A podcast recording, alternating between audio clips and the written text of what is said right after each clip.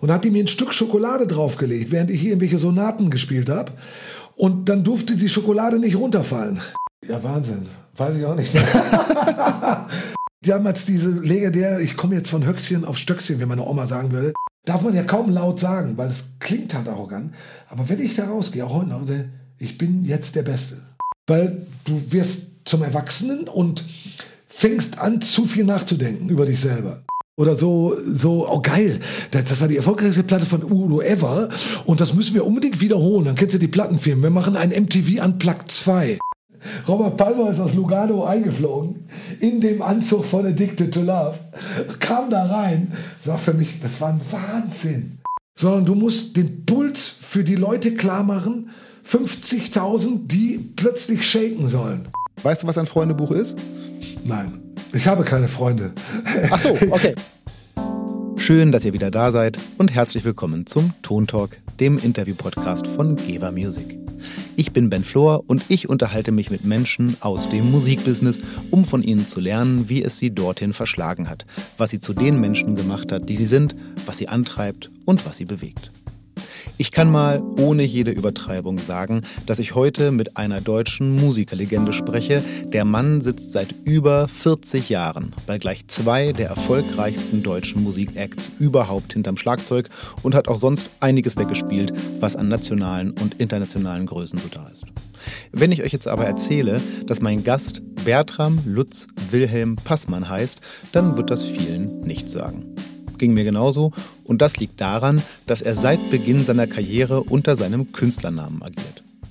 Es ist kaum möglich, hier zusammenzufassen, worüber wir uns unterhalten haben, denn mein Gast hatte wirklich wahnsinnig viel zu erzählen und deshalb ist es auch eine etwas längere Folge geworden. Er hat im Lauf seiner Karriere einfach wahnsinnig viel erlebt und kann einfach tolle Stories erzählen und das tut er auch und zwar ohne ein Blatt vor den Mund zu nehmen und dabei ist er sich auch nicht zu schade, mal Tacheles über seine berühmten Chefs Udo Lindenberg und Peter Maffei zu reden. Freut euch jetzt schon mal auf tolle Stories und wahnsinnig viel Musikgeschichte.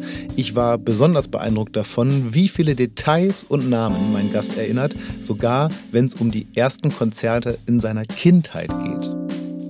Ich habe meinen Gast als sehr angenehm und offen erlebt. Er ist absolut von sich überzeugt, das aber auf eine sehr angenehme und reflektierte Art. Ich habe schon vor unserem Gespräch ein paar Mal mit ihm telefoniert und ich war ehrlich gesagt ganz überrascht, wie unkompliziert und offen er von sich und seinem Privatleben erzählt.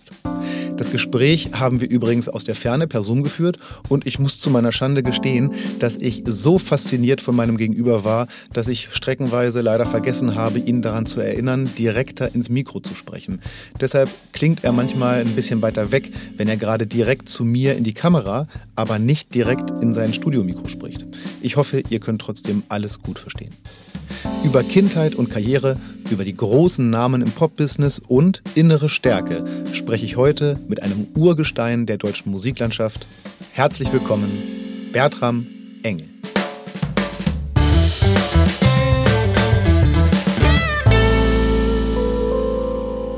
Ja, das war eigentlich unser, unser Produzent, aber Steffi Stefan, der gleichzeitig Bassist vom Panikorchester ist. Ähm, der hat damals die erste Platte produziert und wollte uns einen Namen geben, weil wir waren eben zwei Brüder und äh, gut, die Walker Brothers gab es schon, die Bee Gees, auch immer auf Brüder bezogen. Und dann hat er uns Gebrüder Engel genannt weil wir saßen dort an einem Fenster, die Sonne schien von hinten auf unsere Köpfe und wir hatten damals wirklich diese blonden, langen Haare. Und dann sah das aus wie so ein Heiligenschein und wir sahen aus wie die Engel. Da hat er gesagt, Engel ist auf einmal ist es ein normaler deutscher Name und zweitens klingt es besser als Passmann. Also Brüder Passmann oder Gebrüder Passmann oder wie auch immer klingt halt scheiße. Also hat er Gebrüder Engel klingt doch gut. Bertram Engel, Thomas Engel. Also die Walker Brothers hießen ja auch nicht Walker. Ne? Der Scott Walker hieß Scott Engel. Ehrlich? Kleiner Scherz mal, ja. Da war der richtige Name wirklich Engel und die nannten sich Walker, die Gebrüder, was auch gar keine Brüder waren. Das war Gary Leeds, John Mouse und Scott Engel waren die Walker Brothers. Und insofern haben wir Engel als Künstlernamen genommen und Passmann ist der wahre Name. Ja. Das ist ja der Hammer. Und dann habt ihr beide ja, äh, also bei dir weiß ich es am besten, weil dich verfolge ich natürlich schon seit vielen Jahren. Äh, habt ihr beide dann äh, auch nach den Gebrüdern Engel, du bist ja nach ein paar Jahren dann ausgestiegen, den Namen beibehalten, mhm. weil es dann einfach schon der Name war, unter dem man euch kannte? Ja, genau. Es gibt die allererste Platte, die ich je gespielt habe. Das war noch vor Gebrüder Engel. Äh, die gibt's auch im Netz teilweise. Also YouTube muss man mal gucken. Die heißt Jackboot. Jackboot Angel. Das hat jetzt mit Angel hat ja gar nichts mit zu tun. Die, die hieß einfach so, die Platte. Die Band hieß so. Äh, das war eine Band mit dem ersten, ersten Gitarristen vom Panikorchester Karl Allaut, Lothar Meid, der damals in der Band spielte, Amondyl 2, so Krautrock-Band, Legende, und später Produzent wurde von Marius Müller-Westernhagen, mit einem Sänger aus Göppingen und das Ganze wurde produziert von der Schlagerlegende Michael Holm. Es war aber eine Hardrock-Platte und die musst du mal googeln. Äh, da, ist, da bin ich 15 Jahre alt gewesen und auf dieser Platte, wenn da gibt's so seltene CDs noch, da stehe ich und auf Vinylplatten auch, da stehe ich hinten noch drauf als Bertram Passmann. Das war fünf Monate, bevor wir uns in Engel umbenannt haben. Und seitdem nie wieder. Und das war meine erste Platte, die wurde im Union Studio in München aufgenommen. Und das war im, im, im Sommer 75. Das war kurz vor der ersten Gebrüder Engel Platte. Und da hieß ich noch Bertram Passmann. Legendäre Platte habe ich meines Erachtens nach auch sehr toll gespielt. So könnte ich gar nicht mehr spielen heute. Man verändert sich ja über die, über die Dekaden. Ich würde niemals mehr so spielen. Aber was ich damals mit 15 getrommelt habe, ist also, wenn ich es mir jetzt wieder anhöre, schon, schon ganz enorm. Und da, da kann, wenn ich das jetzt höre, kann ich verstehen, warum Udo Lindenberg, was er da, als er das gehört hat, wie ich spiele, gesagt hat, äh, mit dem müsste man mal spielen, weil ich glaube, da der hat noch einen guten Weg vor sich. Das waren damals seine Worte. Und dann bin ich da zugekommen, habe Audition gemacht und, und das war's mit 16. Und mit 17 bin ich in die Band eingestiegen. Naja, also, also über, über den Komplex, weil das habe ich mir ganz groß aufgeschrieben, da müssen wir auf jeden Fall noch mal ein bisschen ausführlicher sprechen, ja. weil das, also du hast gerade ja. ganz viel gesagt, so Dinge, du hast da eine Band gehabt mit Leuten eben, mit Steffi Stefan, der damals aber auch schon mit Udo Lindenberg verbandelt war. Da haben, du hast da, da schon mit Leuten gespielt, ja. wo ich denke, hä, wenn ich jetzt, also ich bin ja nun auch Schlagzeuger und habe schon viel gespielt, aber noch nie mit solchen Leuten, wie geht denn das? Aber bevor wir da hinkommen, lass mal ganz kurz, es ist eher eine Tradition dieses Podcasts, dass wir unseren ZuhörerInnen auch so ein bisschen äh, Basic Knowledge von äh, meinem Gast mhm. mitgeben. Deswegen würde ich einmal ganz kurz, bevor wir dahin kommen, ähm, ganz kurz mal in deine frühe Kindheit abtauchen und mal kurz überlegen, wie es da eigentlich war. Du bist ja äh, 1957 geboren äh, in Burg Steinfurt, ja. das ist in NRW. Ja. Ne? Du hast, auch über den haben wir schon gesprochen, einen acht Jahre älteren Bruder, Thomas Passmann-Engel, über den sprechen wir vielleicht später auch nochmal. Du hast, ja. und jetzt wird es schon interessant, weil jetzt werden die Informationen dünn. Ich weiß, dass du mit sieben Jahren begonnen hast, Klavier zu spielen und ich meine, mhm. von dir mal gehört zu haben, irgendwie auch Schlagzeug hast du da auch begonnen im Alter, stimmt das? Mhm. Ja, ich habe Schlagzeug, also Schlagzeug habe ich einfach so angefangen, weil ich die, weil ich die Platten von meinem Bruder aus seinem Zimmer aber gehört habe. Und da, der spielte halt die Beatles und, und die Stones und die Pretty Things mit denen ich später ja auch noch die Ehre hatte, spielen zu dürfen. Also die wirkliche Idole aus der ganz frühen Kindheit. Und, ähm, und das hat mich, das hat mich einfach fasziniert. Und ich weiß nicht, warum ich angefangen bin, auf irgendwelchen Gegenständen rumzuklopfen.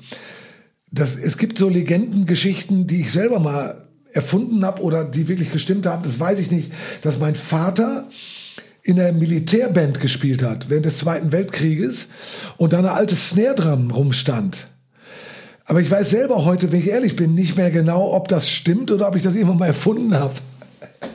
Auf der ich dann rumgehauen habe und mein Vater und meine Mutter mir gesagt haben, ja, aber wenn man jetzt, der Junge ist Musik interessiert, aber da sollte ein anständiges Instrument lernen und mich dann zur Klavierlehrerin geschickt haben, Trude Sturm in Burg Steinfurt.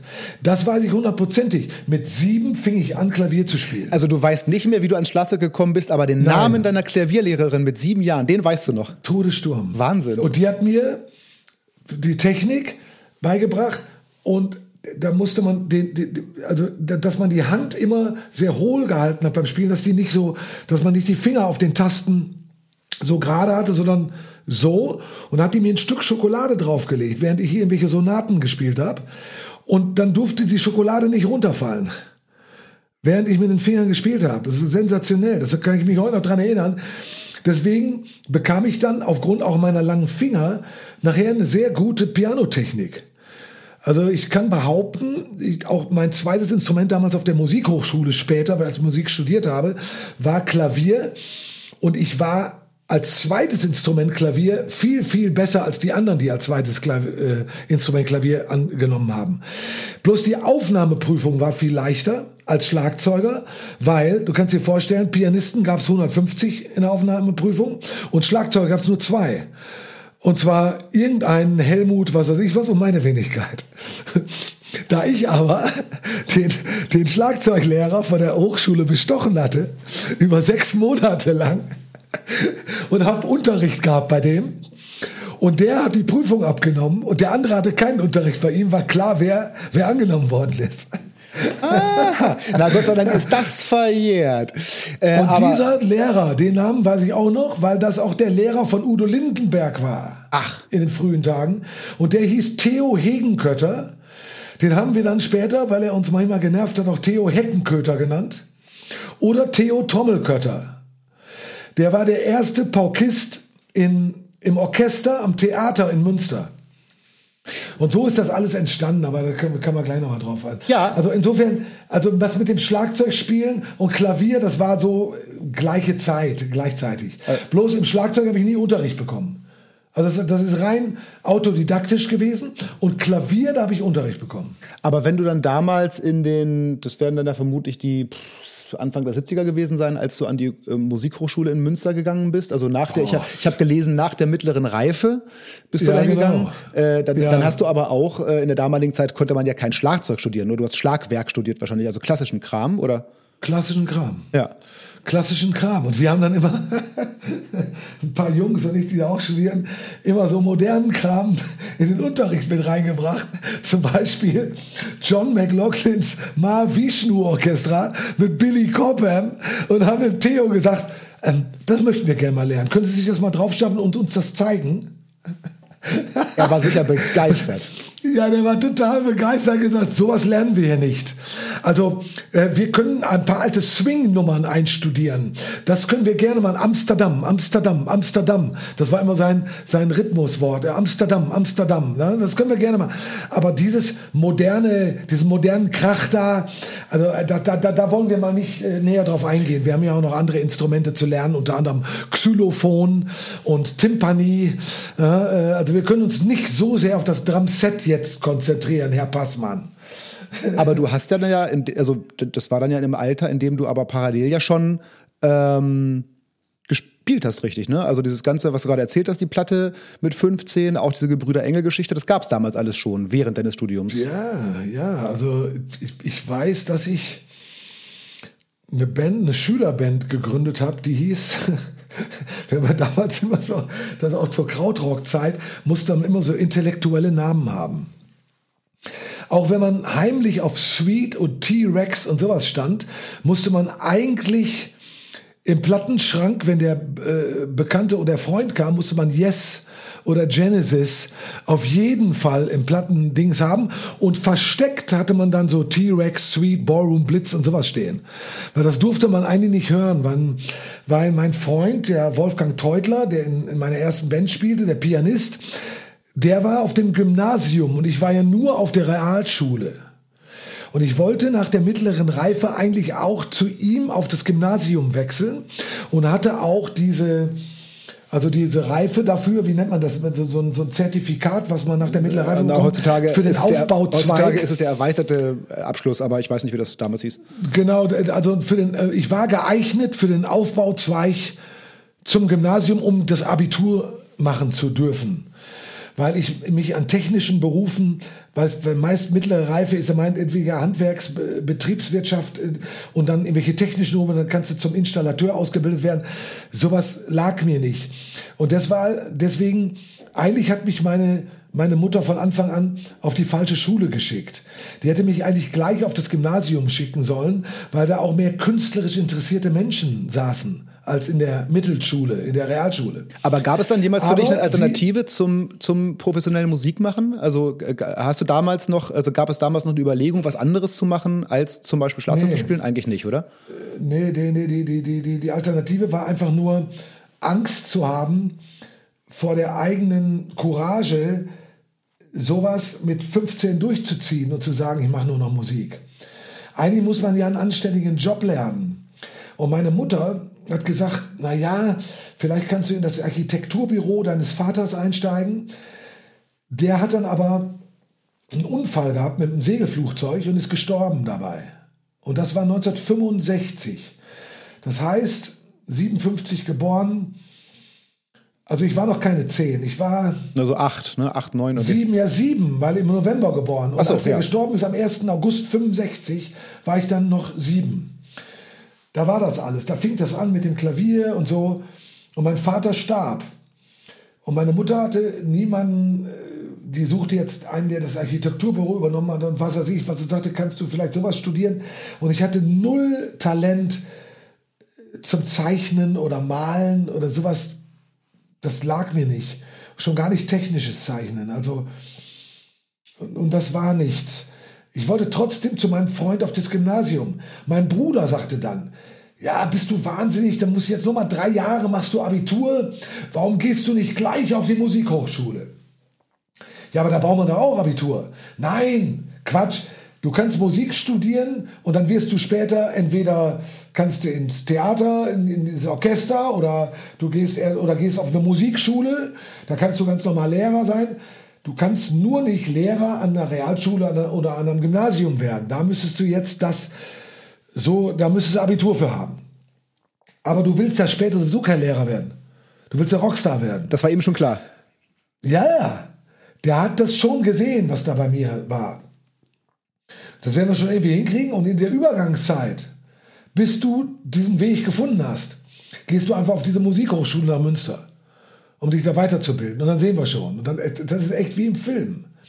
Was dann passierte war, er kannte Steffi Stephan und 1973 gründeten die in Münster, während ich auf diese Musikhochschule ging, das Panikorchester. Und übten in einem alten, abgewrackten Bauernhof neben der Landesversicherungsanstalt in Münster, LVA, so ein Riesengebäude, daneben war noch so ein abgehalfterter Bauernhof, den die gemietet hatten. Und in diesem Bauernhof probte die erste Besetzung äh, Anfang 73 ähm, des Panikorchesters mit Steffi Stephan, Karl Allaut, Gottfried Böttger, Bucky Backhausen am Schlagzeug und Udo. Und Udo wohnte dann in der Wohnung von Steffi Stephan, der ist dann aus Hamburg gekommen, weil Udo war ja schon bekannter Schlagzeuger von Passport. Der war ja bei Doldinger schon, Passport, hatte eine Band Emergency und, äh, und dann in irgendwelchen Jazz-Quintetts und so hat er gespielt und wollte, hatte sich vorgenommen, Rockstar zu werden. Er wollte nicht mehr Jazz spielen. Er hatte David Bowie gesehen mit dieser ganzen riesen Ziggy Stardust Show und dann T-Rex und diese ganze, die ich eben erwähnt habe, dieser ganze Glamrock, das hat ihn irgendwie tierisch interessiert. Dann kamen später die Tubes mit dieser riesen Show, mit, dem, mit den hohen Schuhen, die die hatten und, und mit dem Aufwand und hatten irgendwelche Figuren auf der Bühne. Das hat ihn irgendwie beeinflusst, weil später hat er dann diese große Show auf die Bühne gebracht. Und das war im Grunde basierend auf Elton John, Ziggy Stardust, David Bowie, der ganze Queen, die ersten Queen mit Killer Queen, wo die diese exaltierten Shows gebracht haben. In diesen Gewändern und in diese Wahnsinnsshow mit, mit Trockeneisnebel und äh, die ersten Lichtshows mit Pink Floyd und was da alles kam. Das hat ihn irgendwie mehr interessiert plötzlich als die Jazzmusik, die so, ja, plötzlich so hippie-mäßig wurde und so. Er wollte Rockstar werden. Und zwar, plötzlich erzählte er irgendwas von deutschen Texten, die er macht. Deutsche Texte kannte man von Schlager oder von Hannes Wader, von irgendwelchen Protestsängern. Oder Tonsteine Scherben, äh, Rio Reiser damals. Der aber dann so, das waren dann so Protestsongs. Und das war keine, das war keine coole Rock'n'Roll-Sprache, sondern das war sehr deutsch, und, und er hat aber, da er ein guter Swing-Schlagzeuger war, natürlich auch immer Groove gehabt und brachte die Sprache auch zum Grooven. Und fing dann an mit Giunti Controletti und irgendwie diese ganzen komischen Songs, Rudi Ratlos und alles klar auf der Andrea Doria. Das war total neu. Hoch im Norden bin ich geboren und so. Und das war sensationell. Und ich habe das damals als kleiner Junge, sage ich, als kleiner Jugendlicher auch gehört, was sie da gemacht haben. Und es hat mich total fasziniert. Das war also für mich das Größte, was ich je gehört habe. Und die Band spielte dann ein Vorprogrammset Instrumentalsongs, die wieder beeinflusst worden sind von der, der Band von James Taylor. The Section mit Russ Kunkel, Danny Kortschmar, Leland Sklar, die heute noch spielen, mit Waddy Wachtel, die dann später mit Jackson Brown und diesen ganzen Leuten gespielt haben. Diese Section, das war irgendwie, waren Vorbilder von dieser Rhythmusgruppe vom Panikorchester. Und die hatten eine eigene Band, die hieß The Section, die begleiteten Sänger und hatten, machten selber Instrumentalmusik. Und beeinflusst von diesem ganzen Halb-Jazz, Pop-Rock-Kram, haben die dann noch so Instrumentalnummern erfunden, die dann vor diesem, bevor Udo auf die Bühne kommt, wurden so drei Instrumentalnummern gespielt. Also war total exaltiert. Die erste Panikorchester-Tour war, das war total beeindruckend. Ich habe es gesehen in Münster live als kleiner Junge und ich war total wow wenn man da mal irgendwann mitspielen könnte. Ja, und dann hast du auf einmal mit zwei von diesen Leuten, nämlich mit äh, dem äh, Gitarristen und dem Bassisten, Staff, äh, Steffi Stefan und Steffi Stefan und Karl Alaut. Karl Alaut, genau. Mit denen hast du dann auf einmal, wie kam das, dass du und dein Bruder auf einmal mit denen die Gebrüder Engel gegründet habt? Ja, Wahnsinn. Weiß ich auch nicht. das war, Karl Alaut war wiederum ein alter Schulfreund von meinem Bruder. Und die sind ausgerissen als Zwölfjährige oder als 13-Jährige und sind nach London in den 60s und haben sich dann die ganzen Bands da reingezogen. Die, sind, die wurden mit Interpol gesucht. Und mein Bruder, ja, weil die waren ja zu jung. Und die sind einfach abgehauen von zu Hause. Und Karl Allaut war so der raffere Typ und hat, ja, ich muss nicht mehr zurück, ich gehe dann in die Ernte und gehe in die Fremdenlegion nach Südfrankreich nach Marseille und wollte dann der Fremdenlegion beitreten. Und mein Bruder sagt, nee, ich glaube, ich gehe lieber wieder zurück und lerne was Anständiges. Und mein Bruder ist zurück und Karl Allaut ist erstmal da unten geblieben. Und die haben dann die ganzen 60s-Bands. Mein Bruder war bei dem ersten Auftritt von Cream mit Eric Clapton, Jack Bruce und Ginger Baker in dem Club, wo die das erste Mal gespielt haben, dabei und fand das total langweilig. What? Ja, der warte, ich habe das gesehen. Heute spricht jeder davon, von dieser legendären, von dem ersten Auftritt von Cream, die alle danach beeinflusst haben. Mein Bruder war da. Er hatte aber einen Abend vorher die Move gesehen, The Move mit Roy Wood. Dann später ist dann Jeff Lynne bei denen eingestiegen. Die hatten ja diese ganzen Hits, äh, Flowers in the Rain, Fire Brigade und diese 60s Hits. Und das fand er total geil. Das war exaltiert. Die haben auf der Bühne Fernseher zerschlagen. Und da wie die Hu, die haben halt ihre eigenen Instrumente zerhauen. Und das war, die hatten so Anzüge an mit so Fliegen und Krawatten und so total coole Schuhe. Und, und Cream war dem total zu hippie-mäßig. Und das waren auch so lange Songs, weil die haben ja so lange Improvisationen gemacht. Und die Move spielten nur zwei, drei Minuten Songs. Das fand er geil. Er sagt, die Move fand ich geil. Cream fand ich scheiße. Wahnsinn. Aber die Move haben es nicht weitergebracht und Cream wurde zur Weltband. Da kann man mal sehen, wie man sich vertun kann, aber auch manchmal in seinem eigenen Musikgeschmack oder wie man das dann so empfindet, wenn man Zeitzeuge ist von so einer Geschichte, dass man dabei ist. Wo Geschichte geschrieben wird. Das muss ich vorstellen, mein Bruder war dabei als Cream das erste Mal gespielt hat. Und Ken Taylor, unser Bassist von Maffa, war beim ersten Gig von Hendrix dabei. Die Hendrix Experience. Und dann ist er heimlich in den Club, weil er zu jung war, durchs Toilettenfenster rein. Und dann hat sie in den Club ge gewagt und dann sah der Hendrix das erste Mal und so. Solche Geschichten. Also das fand ich auch immer, diese Geschichte fasziniert. Ich, ich wäre gerne schon damals so alt gewesen wie mein Bruder der das natürlich ganz anders mitgekriegt hat, diese, diese Entwicklung in den 60s und 70s wo wir alle herkommen irgendwo, wo, wo, wo die Musik entstanden ist, die es jetzt heute noch teilweise gibt. Und wo alles daraus dann auch entstanden ist. Das ist ja 60s und 70s. Das ist Wahnsinn. Da ja. ist alles entstanden. Naja, aber äh, man muss ja auch sagen, dass auch du damals mit diesem, mit dem, was da passiert ist, wo wir eigentlich gerade noch stecken, nämlich bei der Gründung der Gebrüder Engel, das konnte ja, ja auch noch keiner ahnen. Äh, auch das hat ja da vermutlich eins zum anderen geführt. Darauf kommen wir hoffentlich gleich. Äh, ja. Und ich meine, am Ende des Tages sitze ich jetzt hier mit, ich habe dich äh, als äh, deutsche Musikerlegende, was nicht übertrieben ist, äh, die mit einer wiederum deutschen Musikerlegende seit Ewigkeiten spielt. Auch das konnte damals noch keiner ahnen, muss man ja ganz klar Nein, sagen. Nein, ne? das ist ja irre. Du bist da, okay, ich gehe jetzt auf dieses Gymnasium. Dann habe ich meine erste Band gegründet mit diesem Pianisten, dieser Wolfgang Teutler, der auch auf diesem, die habe ich auch neulich wieder getroffen, nach 30 Jahren. Die kamen mal zu unserem Konzert zu Maffei. Das war Wahnsinn. Der Bassist und er. Wir hatten ein Trio. Das war, und das war basierend auf dem, weil wir damals diese legendär, ich komme jetzt von Höchstchen auf Stöckchen, wie meine Oma sagen würde, aber das, ist, das, das tobt da in meinem Hirn so rum, wenn ich das erzähle. Und manchmal kriege ich das chronologisch nicht ganz gebacken. Deswegen muss ich ein bisschen, bisschen springen, um zu erklären, woraus diese Faszination bestand, dass ich vielleicht der geworden bin, der ich dann geworden bin.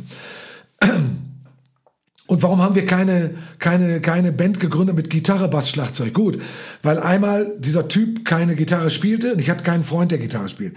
Der hat Piano gespielt. Ich habe aber auch Piano gespielt. Ich hatte bei der, bei der gleichen Lehrerin wie er. Todessturm. Er war aber besser. Er hat besser Klavier gespielt als ich. Ich habe gesagt, pass auf, dann spiele ich Schlagzeug. Und Wilfried, unser Freund, der überhaupt nichts sonst mit unserem Gymnasium oder mit mittlerer Reife irgendwas zu tun hatte, der war auf der normalen Volksschule gewesen und ist dann später zur, zur Bundesbahn gegangen. Und der konnte auch kein Bass spielen und der konnte gar kein Instrument spielen. Der war einfach nur ein Freund. Der hat gesagt, du musst jetzt ein Instrument lernen, weil du musst mit uns spielen, weil du bist unser Freund. Also haben wir dem erstmal Konga spielen beigebracht. Es gab praktisch die Besetzung Klavier, Konga und Schlagzeug und Gesang. Und die Band, und deswegen komme ich zu den intellektuellen Namen, die hieß Agnostos Theos. Das ist griechisch und das heißt auf Deutsch unbekannter Gott. Agnostos Theos. Und wer hat sich das, das denn ausgedacht? Ja, der Wolfgang Teutler, der schon auf seiner, auf, auf dieser äh, Gymnasium war mit Latein und mit dem ganzen Wahnsinn. Der, der hat dann irgendwie geforscht, wie könnte man so eine Band nennen, damit das Sinn macht und Aussage hat und nicht wie so dumm klingt wie The Rolling Stones. Die rollenden Steine, was soll so ein Quatsch? Das war so eine Zeit, wo man so intellektuell sein mit Teestube und da wurden dann die ersten Joints gereicht und so. Und, ne, da musste man cool sein und äh, äh, gegen das Establishment und, und, und nicht kommerziell sein.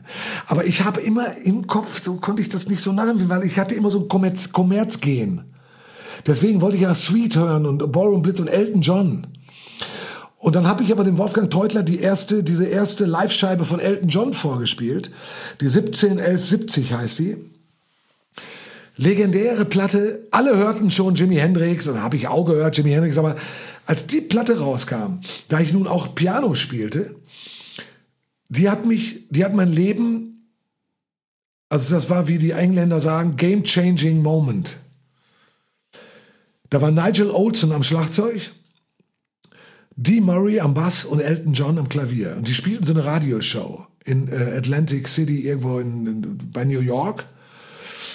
Da hatte Elton gerade seinen Durchbruch gekriegt in diesem Troubadour Club in Los Angeles. Your Song war gerade raus. Und die haben Los Angeles platt gespielt mit drei Mann. Da ist er schon auf das Klavier draufgesprungen und mit, seinen, mit seiner Brille. Und der hat zwar noch nicht die exaltierten Brillen gehabt, aber er war schon so ein Wahnsinniger, der eigentlich beeinflusst von Jerry Lee Lewis, das war eigentlich sein großes Idol, auf dieses Klavier draufgesprungen ist. Und das fanden die Amis, die jungen Amis, total geil, weil Jerry Lee Lewis hatten die schon längst vergessen. Deswegen Elton war der neue Star. Und die hatten halt die Besetzung Klavier, Bass, Schlagzeug. Und da hörte ich was, was ich nie gehört habe. Erstmal die Songs, wie das dem Klavier, da musste keine Gitarre, keine Heaviness, die spielten nur mit Klavier, Bass, Schlagzeug. Und Nigel Olsen, und pack, du, wie einfach der gespielt hat und wie der diese Balladen gespielt hat. Und da habe ich diese Einfachheit im Spiel, dieses Space lassen gut gefunden. Kurz vorher habe ich natürlich im 67, 68 schon Jimi Hendrix gehört mit Mitch Mitchell. Und Mitch Mitchell spielte natürlich viel komplizierter. Der war Elvin Jones beeinflusst und das war sehr jazzig. Und ich hatte von Jazz aber keine Ahnung. Ich hörte einfach Mitch Mitchell mit Jimi Hendrix. Ob der vom Jazz beeinflusst, das war für mich Musik, das war für mich alles gleich. Ich habe gar keine Unterschiede gemacht zwischen Jazz oder Rock oder was. Das war für mich innovative, interessante Musik oder eben nicht. Es hat mich interessiert oder nicht.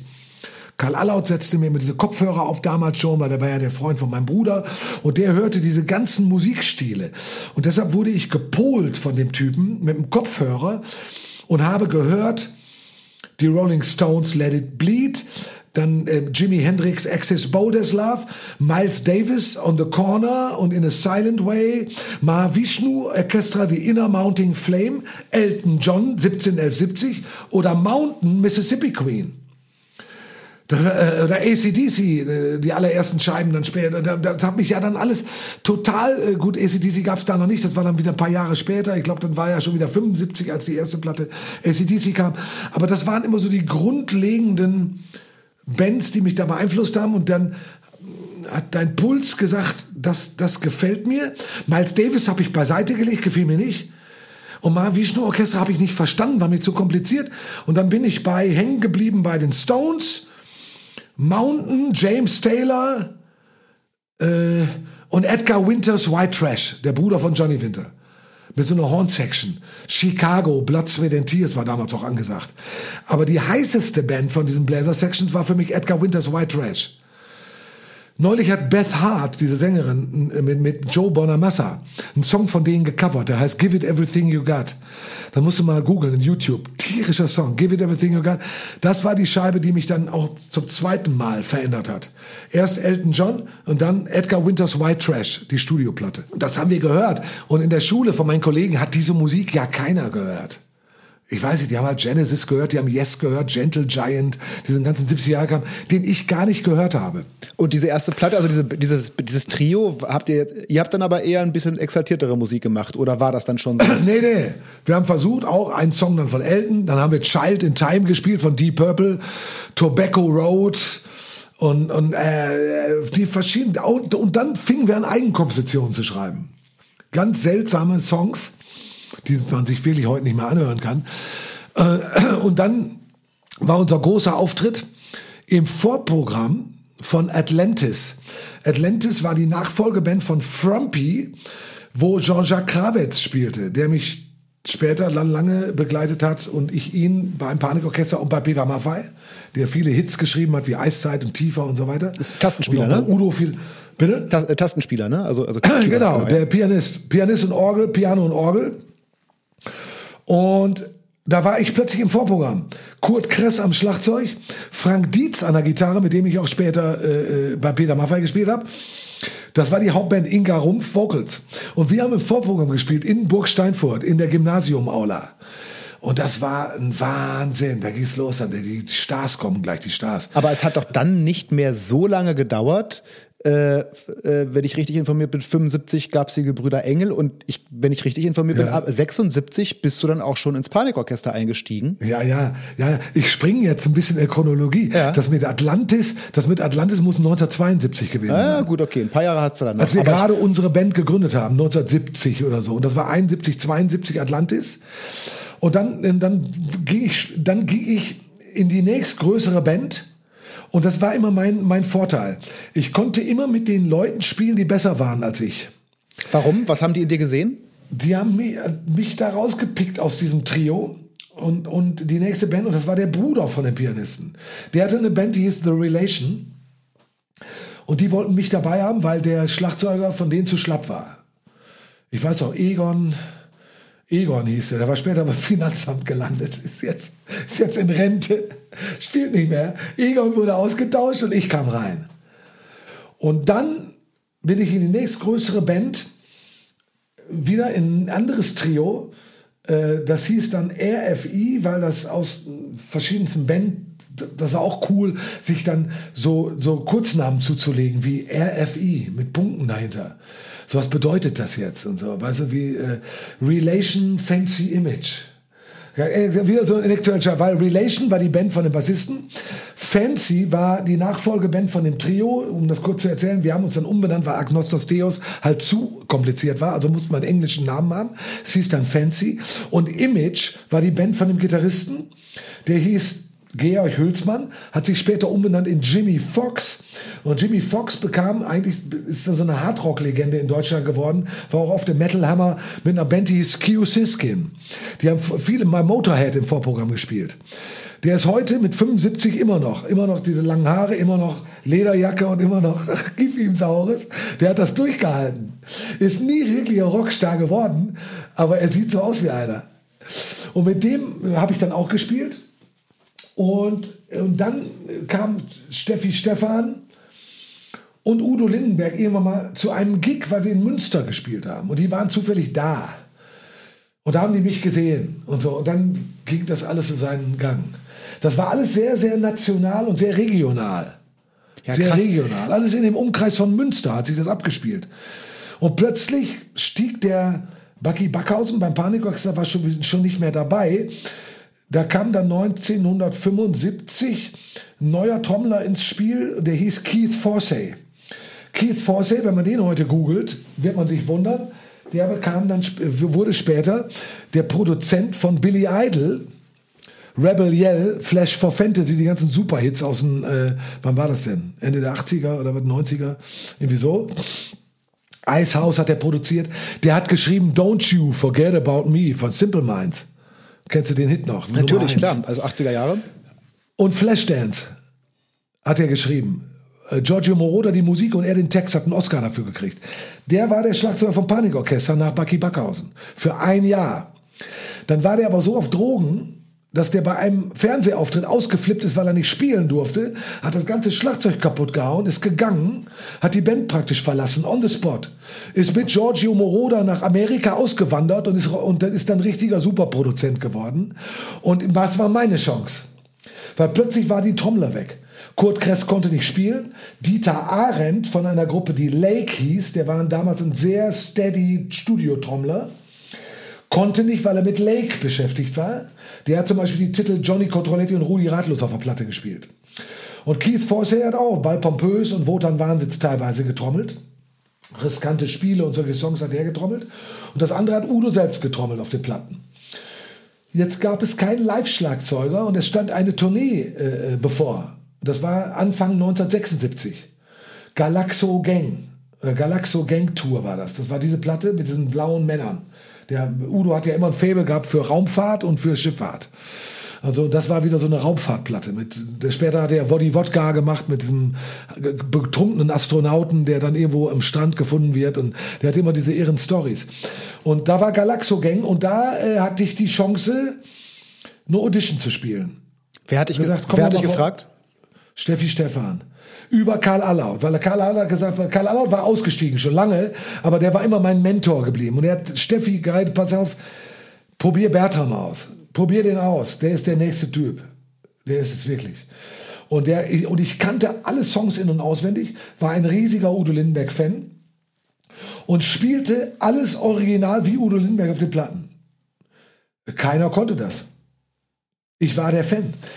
Das hat mir auch den Job gebracht eigentlich.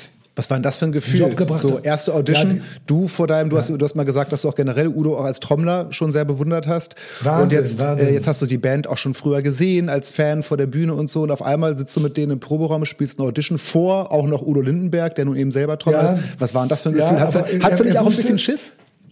Ich hatte, ich war mal in dem Übungsraum gewesen irgendwann, als das war 1973, als sie da geprobt haben. Das ist ja jetzt drei Jahre vorher gewesen. Da muss ich kurz zurückspringen. Da war ich mit meinem Bruder dort. Und da hatte Udo schon wohl von mir gehört, dass ich ganz gut trommeln soll in dem Alter. Und er wundert sich, weil ich war ja gerade 73, keine Ahnung, 67, 10, 13, ja, 15, 15, 16, so gerade war ich da. Und da, da standen dann die beiden Schlagzeuge von Bucky und, und ihm. Und da hatte ich schon so eine kleine Audition. Er hat gesagt, sag mal hier, hast du mal Lust zu spielen? Weißt du eigentlich, wie man Schlagzeuge stimmt? Weiß ich auch nicht, ne? Weiß ich auch nicht so. Hat so auf cool mit mir geredet, ne? Ich war eigentlich ein kleiner Junge, aber er hat sogar, kannst du eigentlich Schlagzeuge stimmen und so? Da habe ich immer ein Problem mit. Ich kann überhaupt nicht stimmen. Ich sage, das wusste, weiß ich noch, dass er mich das gefragt hat. Ich sage, nee, kann ich auch nicht. Und so fand das ganz toll, dass er auch nicht stimmen konnte. Da war er mein Idol. Ja, der kann nicht stimmen. Ich kann auch nicht stimmen. Super. Ja, ist, ist, Gefühl, ne? immer noch Gefühl. Und so, hast du mal Bock zu spielen? Und so, ja, was, was kannst du denn spielen? Und so, ich so, Johnny Controletti. Ja, cool, der Junge will Johnny Controletti spielen. Ja, toll. Und so. Und dann hat er so geklatscht. Ja, dann, dann, Jungs, dann, dann macht mal hier. Spielt mal mit ihm Johnny Controletti. Dann boom, pack, boom, pack, boom, boom, pack. Geisen hat durchgespielt.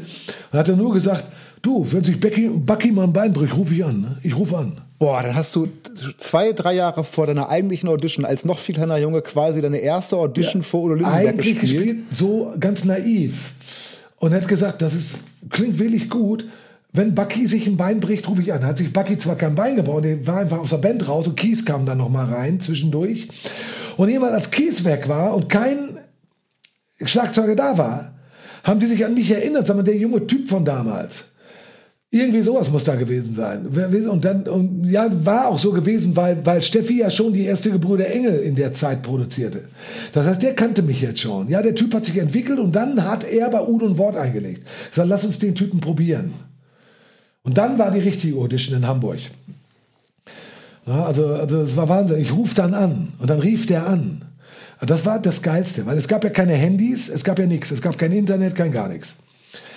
Ich immer noch am Musik studieren in Münster und auf der Salzstraße in Münster gab es ein Schallplattengeschäft von dem von einem Sohn, von einem Sohn von dem Grafen von Lüdinghausen. Der war so, weißt du, das schwarze Schaf der Familie, auch so mehr so Rockstar und hatte ein Schallplattengeschäft gemacht mit einem Kollegen zusammen. Und das hieß rund und eckig, also rund wie die Schallplatte und eckig wie das Cover. Das, das ganze Schallplattenland ist einfach rund und eckig. Und da war ich immer mittags in der Pause, wenn ich studiert habe, und konnte immer umsonst Schallplatten hören. Da brauchte ich keine kaufen, bei denen konnte man Kopfhörer aufsetzen und dann die neuesten Platten hören. Und Kaffee trinken und so. Das war einfach nett bei denen.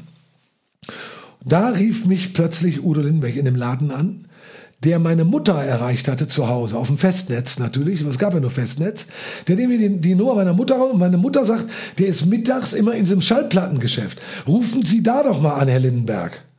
Dann rief der in diesem Schallplattengeschäft an, wo, wo auch seine ersten Scheiben da rumstanden, in dem Geschäft und rief mich an, ja, ist Udo, ne? So, sag mal, äh, wir kennen uns doch, du hast doch mal gespielt, talentiert, ne? talentiert. Äh, traust dir zu, Olympiale München, ne? nächsten Monat, Olympiade, ne? traust dich zu, ne?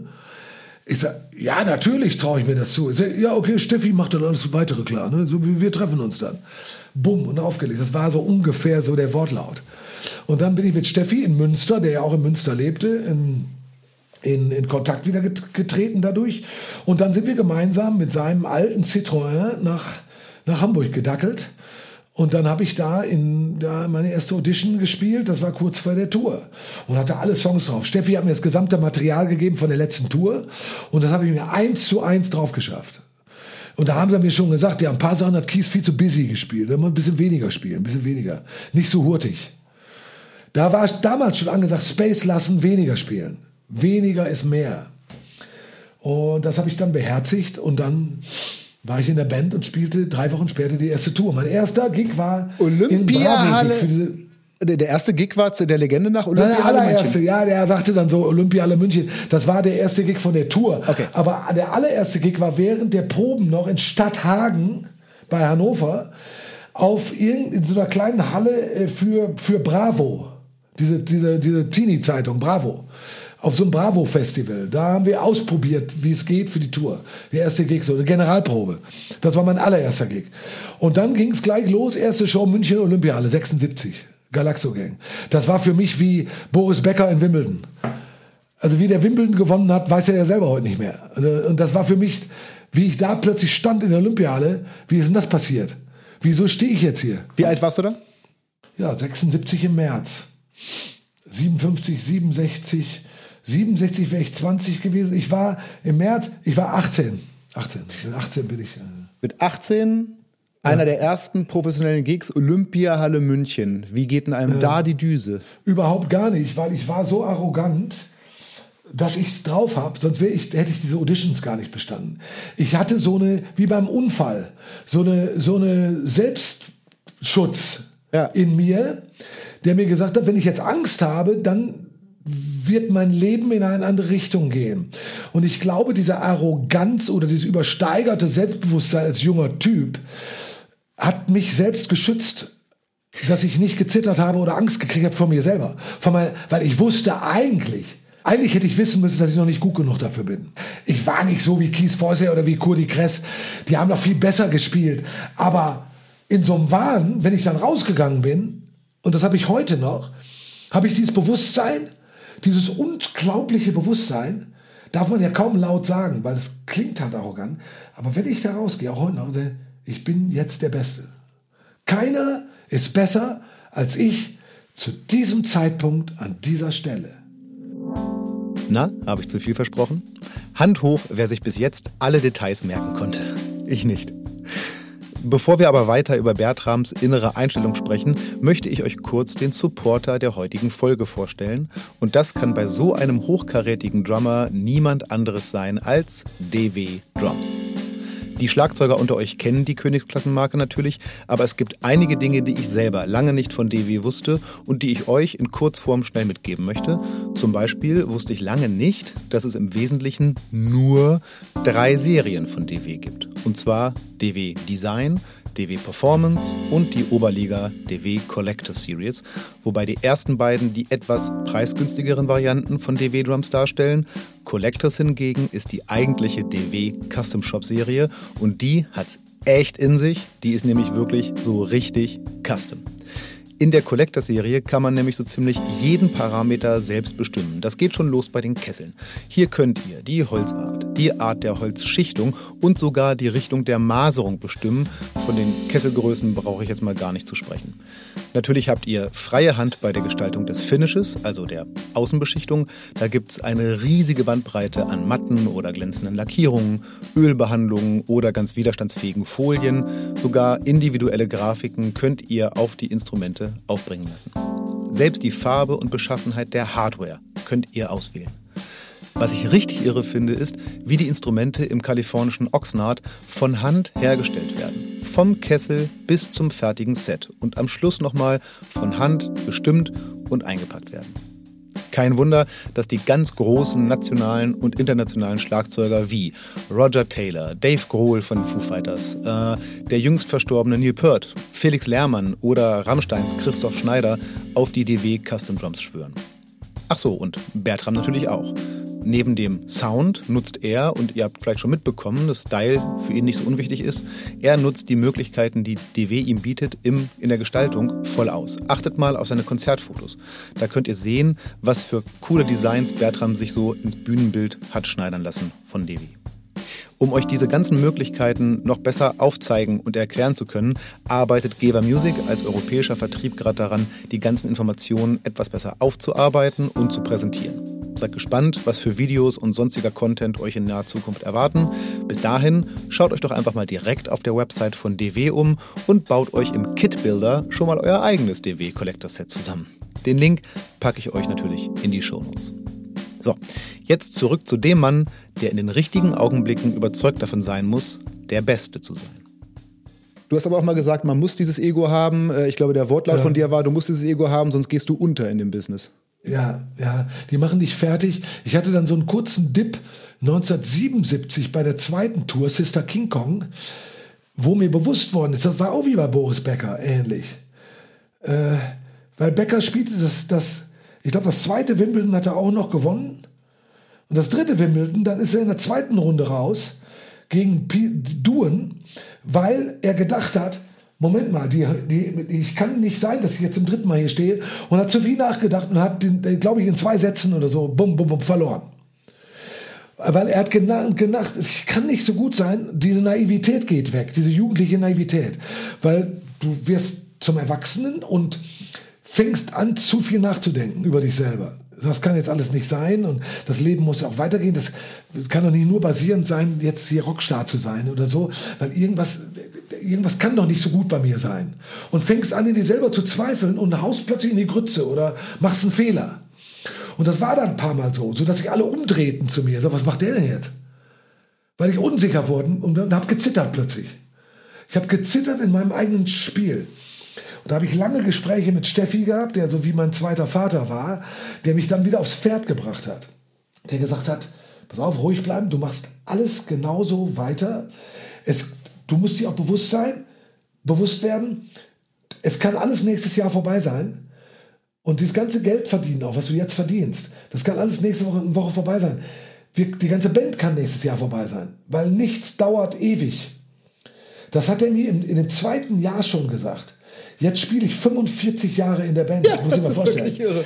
Aber der, der war wirklich schon so bodenständig. Der hat gesagt, nächstes Jahr kann alles vorbei sein. Wir spielen Jahr zu Jahr wieder, Woche zu Woche. Und du musst immer das Beste geben, als wäre es der erste Auftritt. So wie du immer gespielt hast, ganz am Anfang.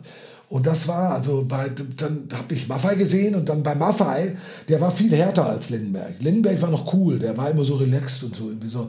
Und Maffei war, das war wie beim Militär. Das war sehr, sehr hart.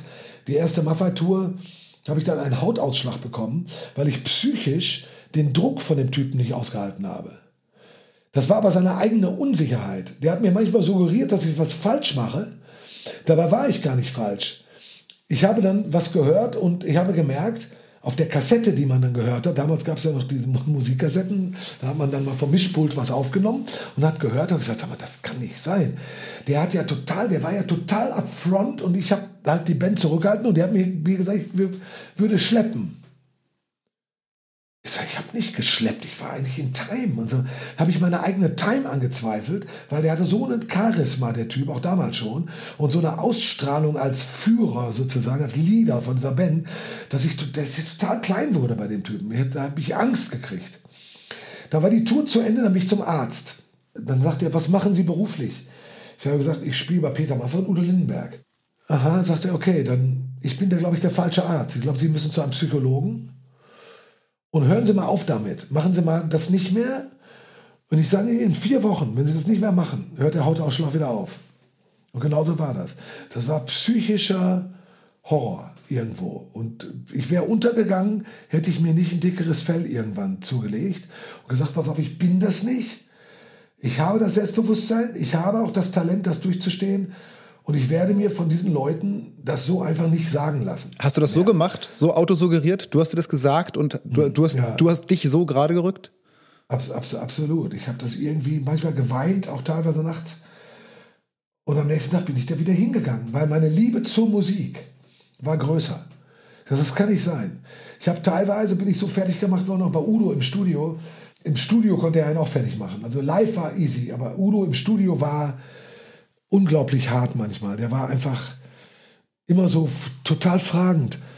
War die Haie da? War das drauf? War drauf? Müssen wir zurückspulen. Wir spulen zurück, ne? So saß der da auch, so wie ich jetzt. So, immer so zweifeln. So, so, so. Spulen aber zurück. In dem zweiten Takt, die zweite 32. da. So, können, wir, können wir mal hören? Können wir noch mal hören? Können wir noch mal hören? Dann wieder, wieder zurück. Ist nicht drauf, ne? Hörst du, ist nicht drauf, ne? Oder hörst du, hörst du es nicht drauf? Können wir nochmal spielen? Ne? Dann bin ich da wieder rein, hab nochmal wieder drauf geklopft. Ja, ist besser, aber ich glaube, Bassdrum ist ein bisschen hinter jetzt. Ist ein bisschen hinter. Und der, der hat mich so wahnsinnig gemacht mit so einer Perfektion von Time, äh, dass ich irgendwann aufgestanden bin und habe gesagt, will ich nicht mehr machen. Das ist für mich wie am Fließband stehen und irgendwie in der Fabrik arbeiten. Das hat für mich mit Musik nichts mehr zu tun bin raus und habe zum Glück am nächsten Tag eine Produktion gespielt im Rüssel-Studio von Otto damals. Da gab es noch dieses Studio, dieses Rüssel. Heute heißt es, glaube ich, anders. Und habe eine Produktion gespielt für Detlef Petersen von Lake. Riesenhits geschrieben damals. Detlef Petersen, bekannte, bekannte Größe im Produzentenlager damals in den 70er, 80ern. Und, äh, und der hat eine, eine amerikanische Künstlerin produziert, Gillian Scalici. Und für die habe ich das Album eingespielt. Ich habe das ganze Album gespielt in einem Tag. Und es war herrlich die Typen von Lake dabei, ich weiß nicht, wer Piano gespielt hat. Und es war einfach so eine lockere Atmosphäre und wir haben Musik gespielt und da habe ich gemerkt, das bin nicht ich. Das ist die Atmosphäre in dem Studio bei Lindenberg. Der hat natürlich sehr viel getrunken damals. Der war unzurechnungsfähig manchmal und unberechenbar manchmal in seiner Art. Und das war sehr, sehr schwer mit ihm umzugehen. Und das war das. Das hat mit der Musik nichts zu tun gehabt. Am nächsten Tag habe ich eine ganze Platte in einem Tag gespielt. Und das hat mir das Bewusstsein gegeben, dass das nicht ich war und dass ich falsch wäre oder so. Ne? Weil ich habe mich immer als erstes hinterfrage ich mich immer. Das tue ich heute noch. Ich hinterfrage mich selber. Bin ich falsch? Bin ich jetzt cool oder äh, kann man das nochmal besser machen? Also der erste, der Kritik an sich selber bin ich. Dann geht's nach außen. Nein, da bin ich nicht. Ich glaube, das hat zu tun mit das Keyboard an der Stelle passt nicht oder wir müssen den Bass anders arrangieren, damit er mit der Bassdrum kommuniziert, weil ich glaube, die Bassdrum ist okay, aber den Bass, die Achtel gehen nicht, wir müssen mehr punktierte Sachen machen, keine Ahnung. Und dann arrangieren es vielleicht um. Ja, aber zu, erst stelle ich es halt in Frage. Ne? Also diese Selbstkritik. Und dann habe ich mich gefangen, 77, und danach ging halt, ging's halt irgendwie bergauf. Ja, das kann man wohl sagen. Also ich meine, wenn ich mir mal nur allein nur mal angucke, was du in der Zeit, nur mal in der Zeit vor 80, und wir reden jetzt mhm. von einem kleinen Zeitraum, was du da an Platten reingehämmert hast, äh, da ja, ist ja schon ordentlich was dabei. Äh, unter ja. anderem, du hast jetzt gerade schon auch viel über Maffei erzählt, hast du ja, also 76, wir halten das mal kurz fest, 76 ging es mit dem Panikorchester los. Und wenn ja. ich, wenn ich das richtig gelesen habe, hast du 77 auch schon das erste Mal auf einer Maffei-Scheibe gespielt. Ne, das müsste die, äh, dein, dein 77, Gesicht. Dein Gesicht. Das war auch eine irre Story. Weil Peter Maffei war auch so ein Typ, den durfte man damals nur heimlich hören. Das war wie mit Sweet und T-Rex. Ja, der galt eigentlich als Schlagerfuzzi. Ne? Ja, eigentlich war er Schlagerfuzzi. Aber ich dachte immer, er ist nicht so wie Roy Black oder diese richtigen Schlagerfuzis. Er hatte immer so einen Touch von, der hat eh eine geile Stimme. Und dann kam 75 eine Platte raus, die hat einen deutschen Schallplattenpreis gekriegt, in Englisch von ihm, Tame and Maffei. Das war wie so eine Country-Platte. Da hat er diesen deutschen Sänger, der nannte sich Johnny Tame, der hieß eigentlich Uwe Reuss, äh, hat er wieder getroffen, das war ein alter Freund von ihm von früher, und die haben ihm eine Platte zusammengebaut aus Bock. Das war nach der Zeit von Josie und Es war Sommer. Das war ja Schlager, aber es war irgendwie auch so ein bisschen Country. Weil Josie war eine alte, so Country-ähnliche Nummer von Dion aus den 60ern. Da haben die einfach einen deutschen Text drauf gemacht. Und es war Sommer mit den Akustikgitarren. Das war auch nicht so typisch Schlager, aber es war sehr kitschig. Ich muss zugeben, dass ich Josie und es war Sommer damals und da hatte ich mit Maffei nichts zu tun, auch gehört habe, neben Udo Lindenberg. Gesagt, finde ich irgendwie geil. Josie, es ist soweit, vergiss die Mädchenträume. Fand ich, war so Country-mäßig, das fand ich auch mal cool. Und das gibt's jetzt auf Deutsch. Peter Maffei. Gar nicht schlecht. Und so kommt dann die Jungfrau zum Kind. Peter Maffei kommt zu einer Show ins Deutsche Museum 1900 das muss schon 77 auch gewesen sein. 77, zweite Tour mit Udo, Sister King Kong. Und da spielten wir nicht in der Olympiale, sondern wir spielten anstatt Olympiale, weil die war nicht frei, zweimal im Deutschen Museum in München. Anstatt einmal Olympiale. Und da kam er mit seinem deutschen Manager, seinem Manager, Michael Konrad, das war sein Manager, kam er in die Show. Weil Michael Konrad hat ihm gesagt, damals hat er mir später erzählt, Peter, du hast mehr verdient, als nur in diesen Schlagersendungen anzutreten und irgendwelche Galas zu spielen und so wie diese Schlagersänger. Die Schlagersänger hatten keinen, hatten sich nicht etabliert in den großen Hallen von Deutschland. Das waren immer Rockstars oder Jazzleute oder so. Das war, aber Schlager war uncool. In der großen Halle hat man das nicht präsentiert, so wie heute, wo alle Schlagerstars plötzlich die Hallen füllen. Damals war der Schlager auch angesagt, aber nur bei einem bestimmten Klientel. Und heute ist der Schlager absoluter Mainstream geworden. Der ist ja größer, als er je war. Dann gab es ihn ganz gar nicht mehr, weil dann kam Udo Lindenberg und dann die ganzen Rockstars und Herbert Grönemeyer und Marius Müller-Westernhagen und wie gesagt, dann wurde der Schlager plötzlich erstmal tot gemacht. Auch durch Sprüche von Udo natürlich. Ne? Dieter Thomas Heck, was soll der Scheiß? Ja, und wir traten dann an in, in diesem Museum und da hatte mich ähm, Maffei gesehen, da ruft mich Michael Konrad an. Hallo, hier ist, mein Name ist Konrad. Ich bin der Manager von Peter Maffei. Da hast du sicher schon mal was von gehört. Ich sag, Peter Maffei ist auch, ja. Ich sag, oh Gott, nee, jetzt bitte nicht Peter Maffei, weil das ist ja irgendwie uncool, obwohl ich irgendwie drauf stand. Wie heimlich Erwachsenenmagazine unterm Tisch ja, lesen und also nicht zugeben können, so, weißt du? Die Hefte sind nicht meine. Ja, genau. Die gehören jemandem, die gehören meinem Kollegen. Ich lese sowas nicht. So war das auch. Und irgendwie fand ich cool, Peter Maffay, okay. Ja, da, Frank Dietz wird das spielen, der hat da früher bei Atlantis gespielt, der wird da auch schon spielen. Und Jean-Jacques Krawetz, der hat auch schon mal eine, bei einer Single-Produktion mitgemacht. Und die sind ganz begeistert, das sind doch deine Kollegen, die spielen schon. Hast du nicht mal Lust, den Peter mal zu treffen in Berlin? Da wohnt er gerade im Schweizer Hof in Berlin. Und, und ich würde dich einladen, würde das alles bezahlen, dann geht ihr mal gemeinsam essen und er hat da mal eine Frage an dich und so. Ja, okay, dann hat er mir einen Fluch gebucht und dann bin ich rüber in den Schweizer Hof und dann saß Maffay in seiner Suite. Damals schon Star. Mit Lederjacke schon 1977. Aber mehr so dazwischen. Er wollte einen Schritt weiter. Ich merkte, die Schlagerszene war für ihn vorbei und er wollte einen, nach dem Thema und Maffei, deutschen Schallplatten, er wollte einen weiter. Und dann haben wir diese Twitter-Platte aufgenommen. Er hat mich dann für diese Platte engagiert, Dein Gesicht, um es kurz zu machen. Und das war so eine Twitter. Das waren schon so teilweise so halb poetische Texte und dann so mit Panflöte und äh, so ein bisschen Rock schon, Telecaster.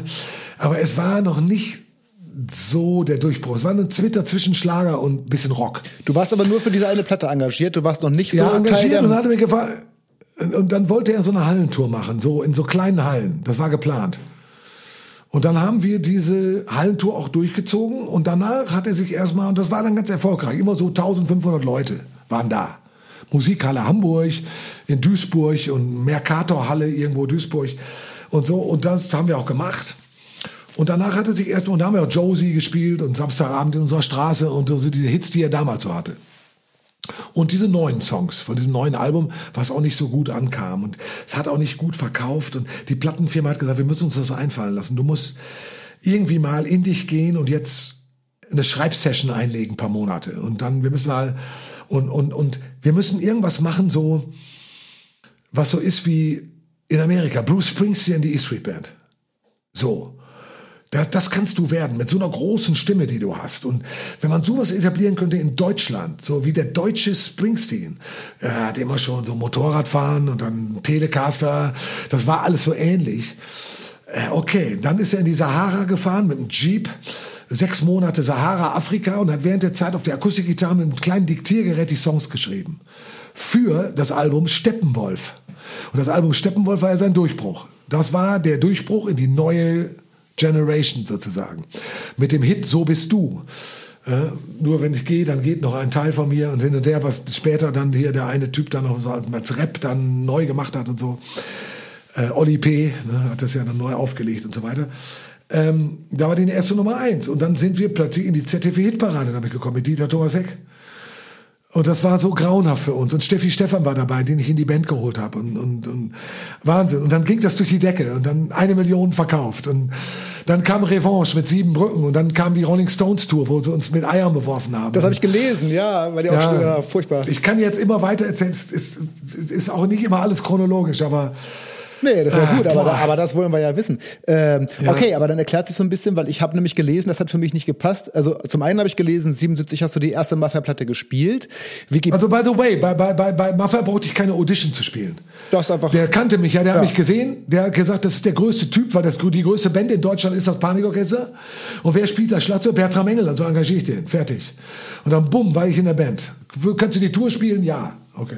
Jetzt sagt Wikipedia aber, dass du, du hast ja bis 1980 noch auch noch bei den Gebrüdern Engel gespielt und Wikipedia mhm. sagt, du seist dann 80 nach der zweiten oder dritten Platte, äh, nach der eigentlich zweiten Platte, glaube ich, ausgestiegen, weil du ein Angebot von eben Peter Maffay annehmen wolltest und ja auch schon im Panikorchester spieltest. Das passte für mich jetzt nicht zusammen, weil du das passt nicht das zusammen. passt nicht. Ne? Wikipedia bitte ja, ändern. Ja, das passt nicht so zusammen, weil ich habe eine Band gemacht mit Eric Burden.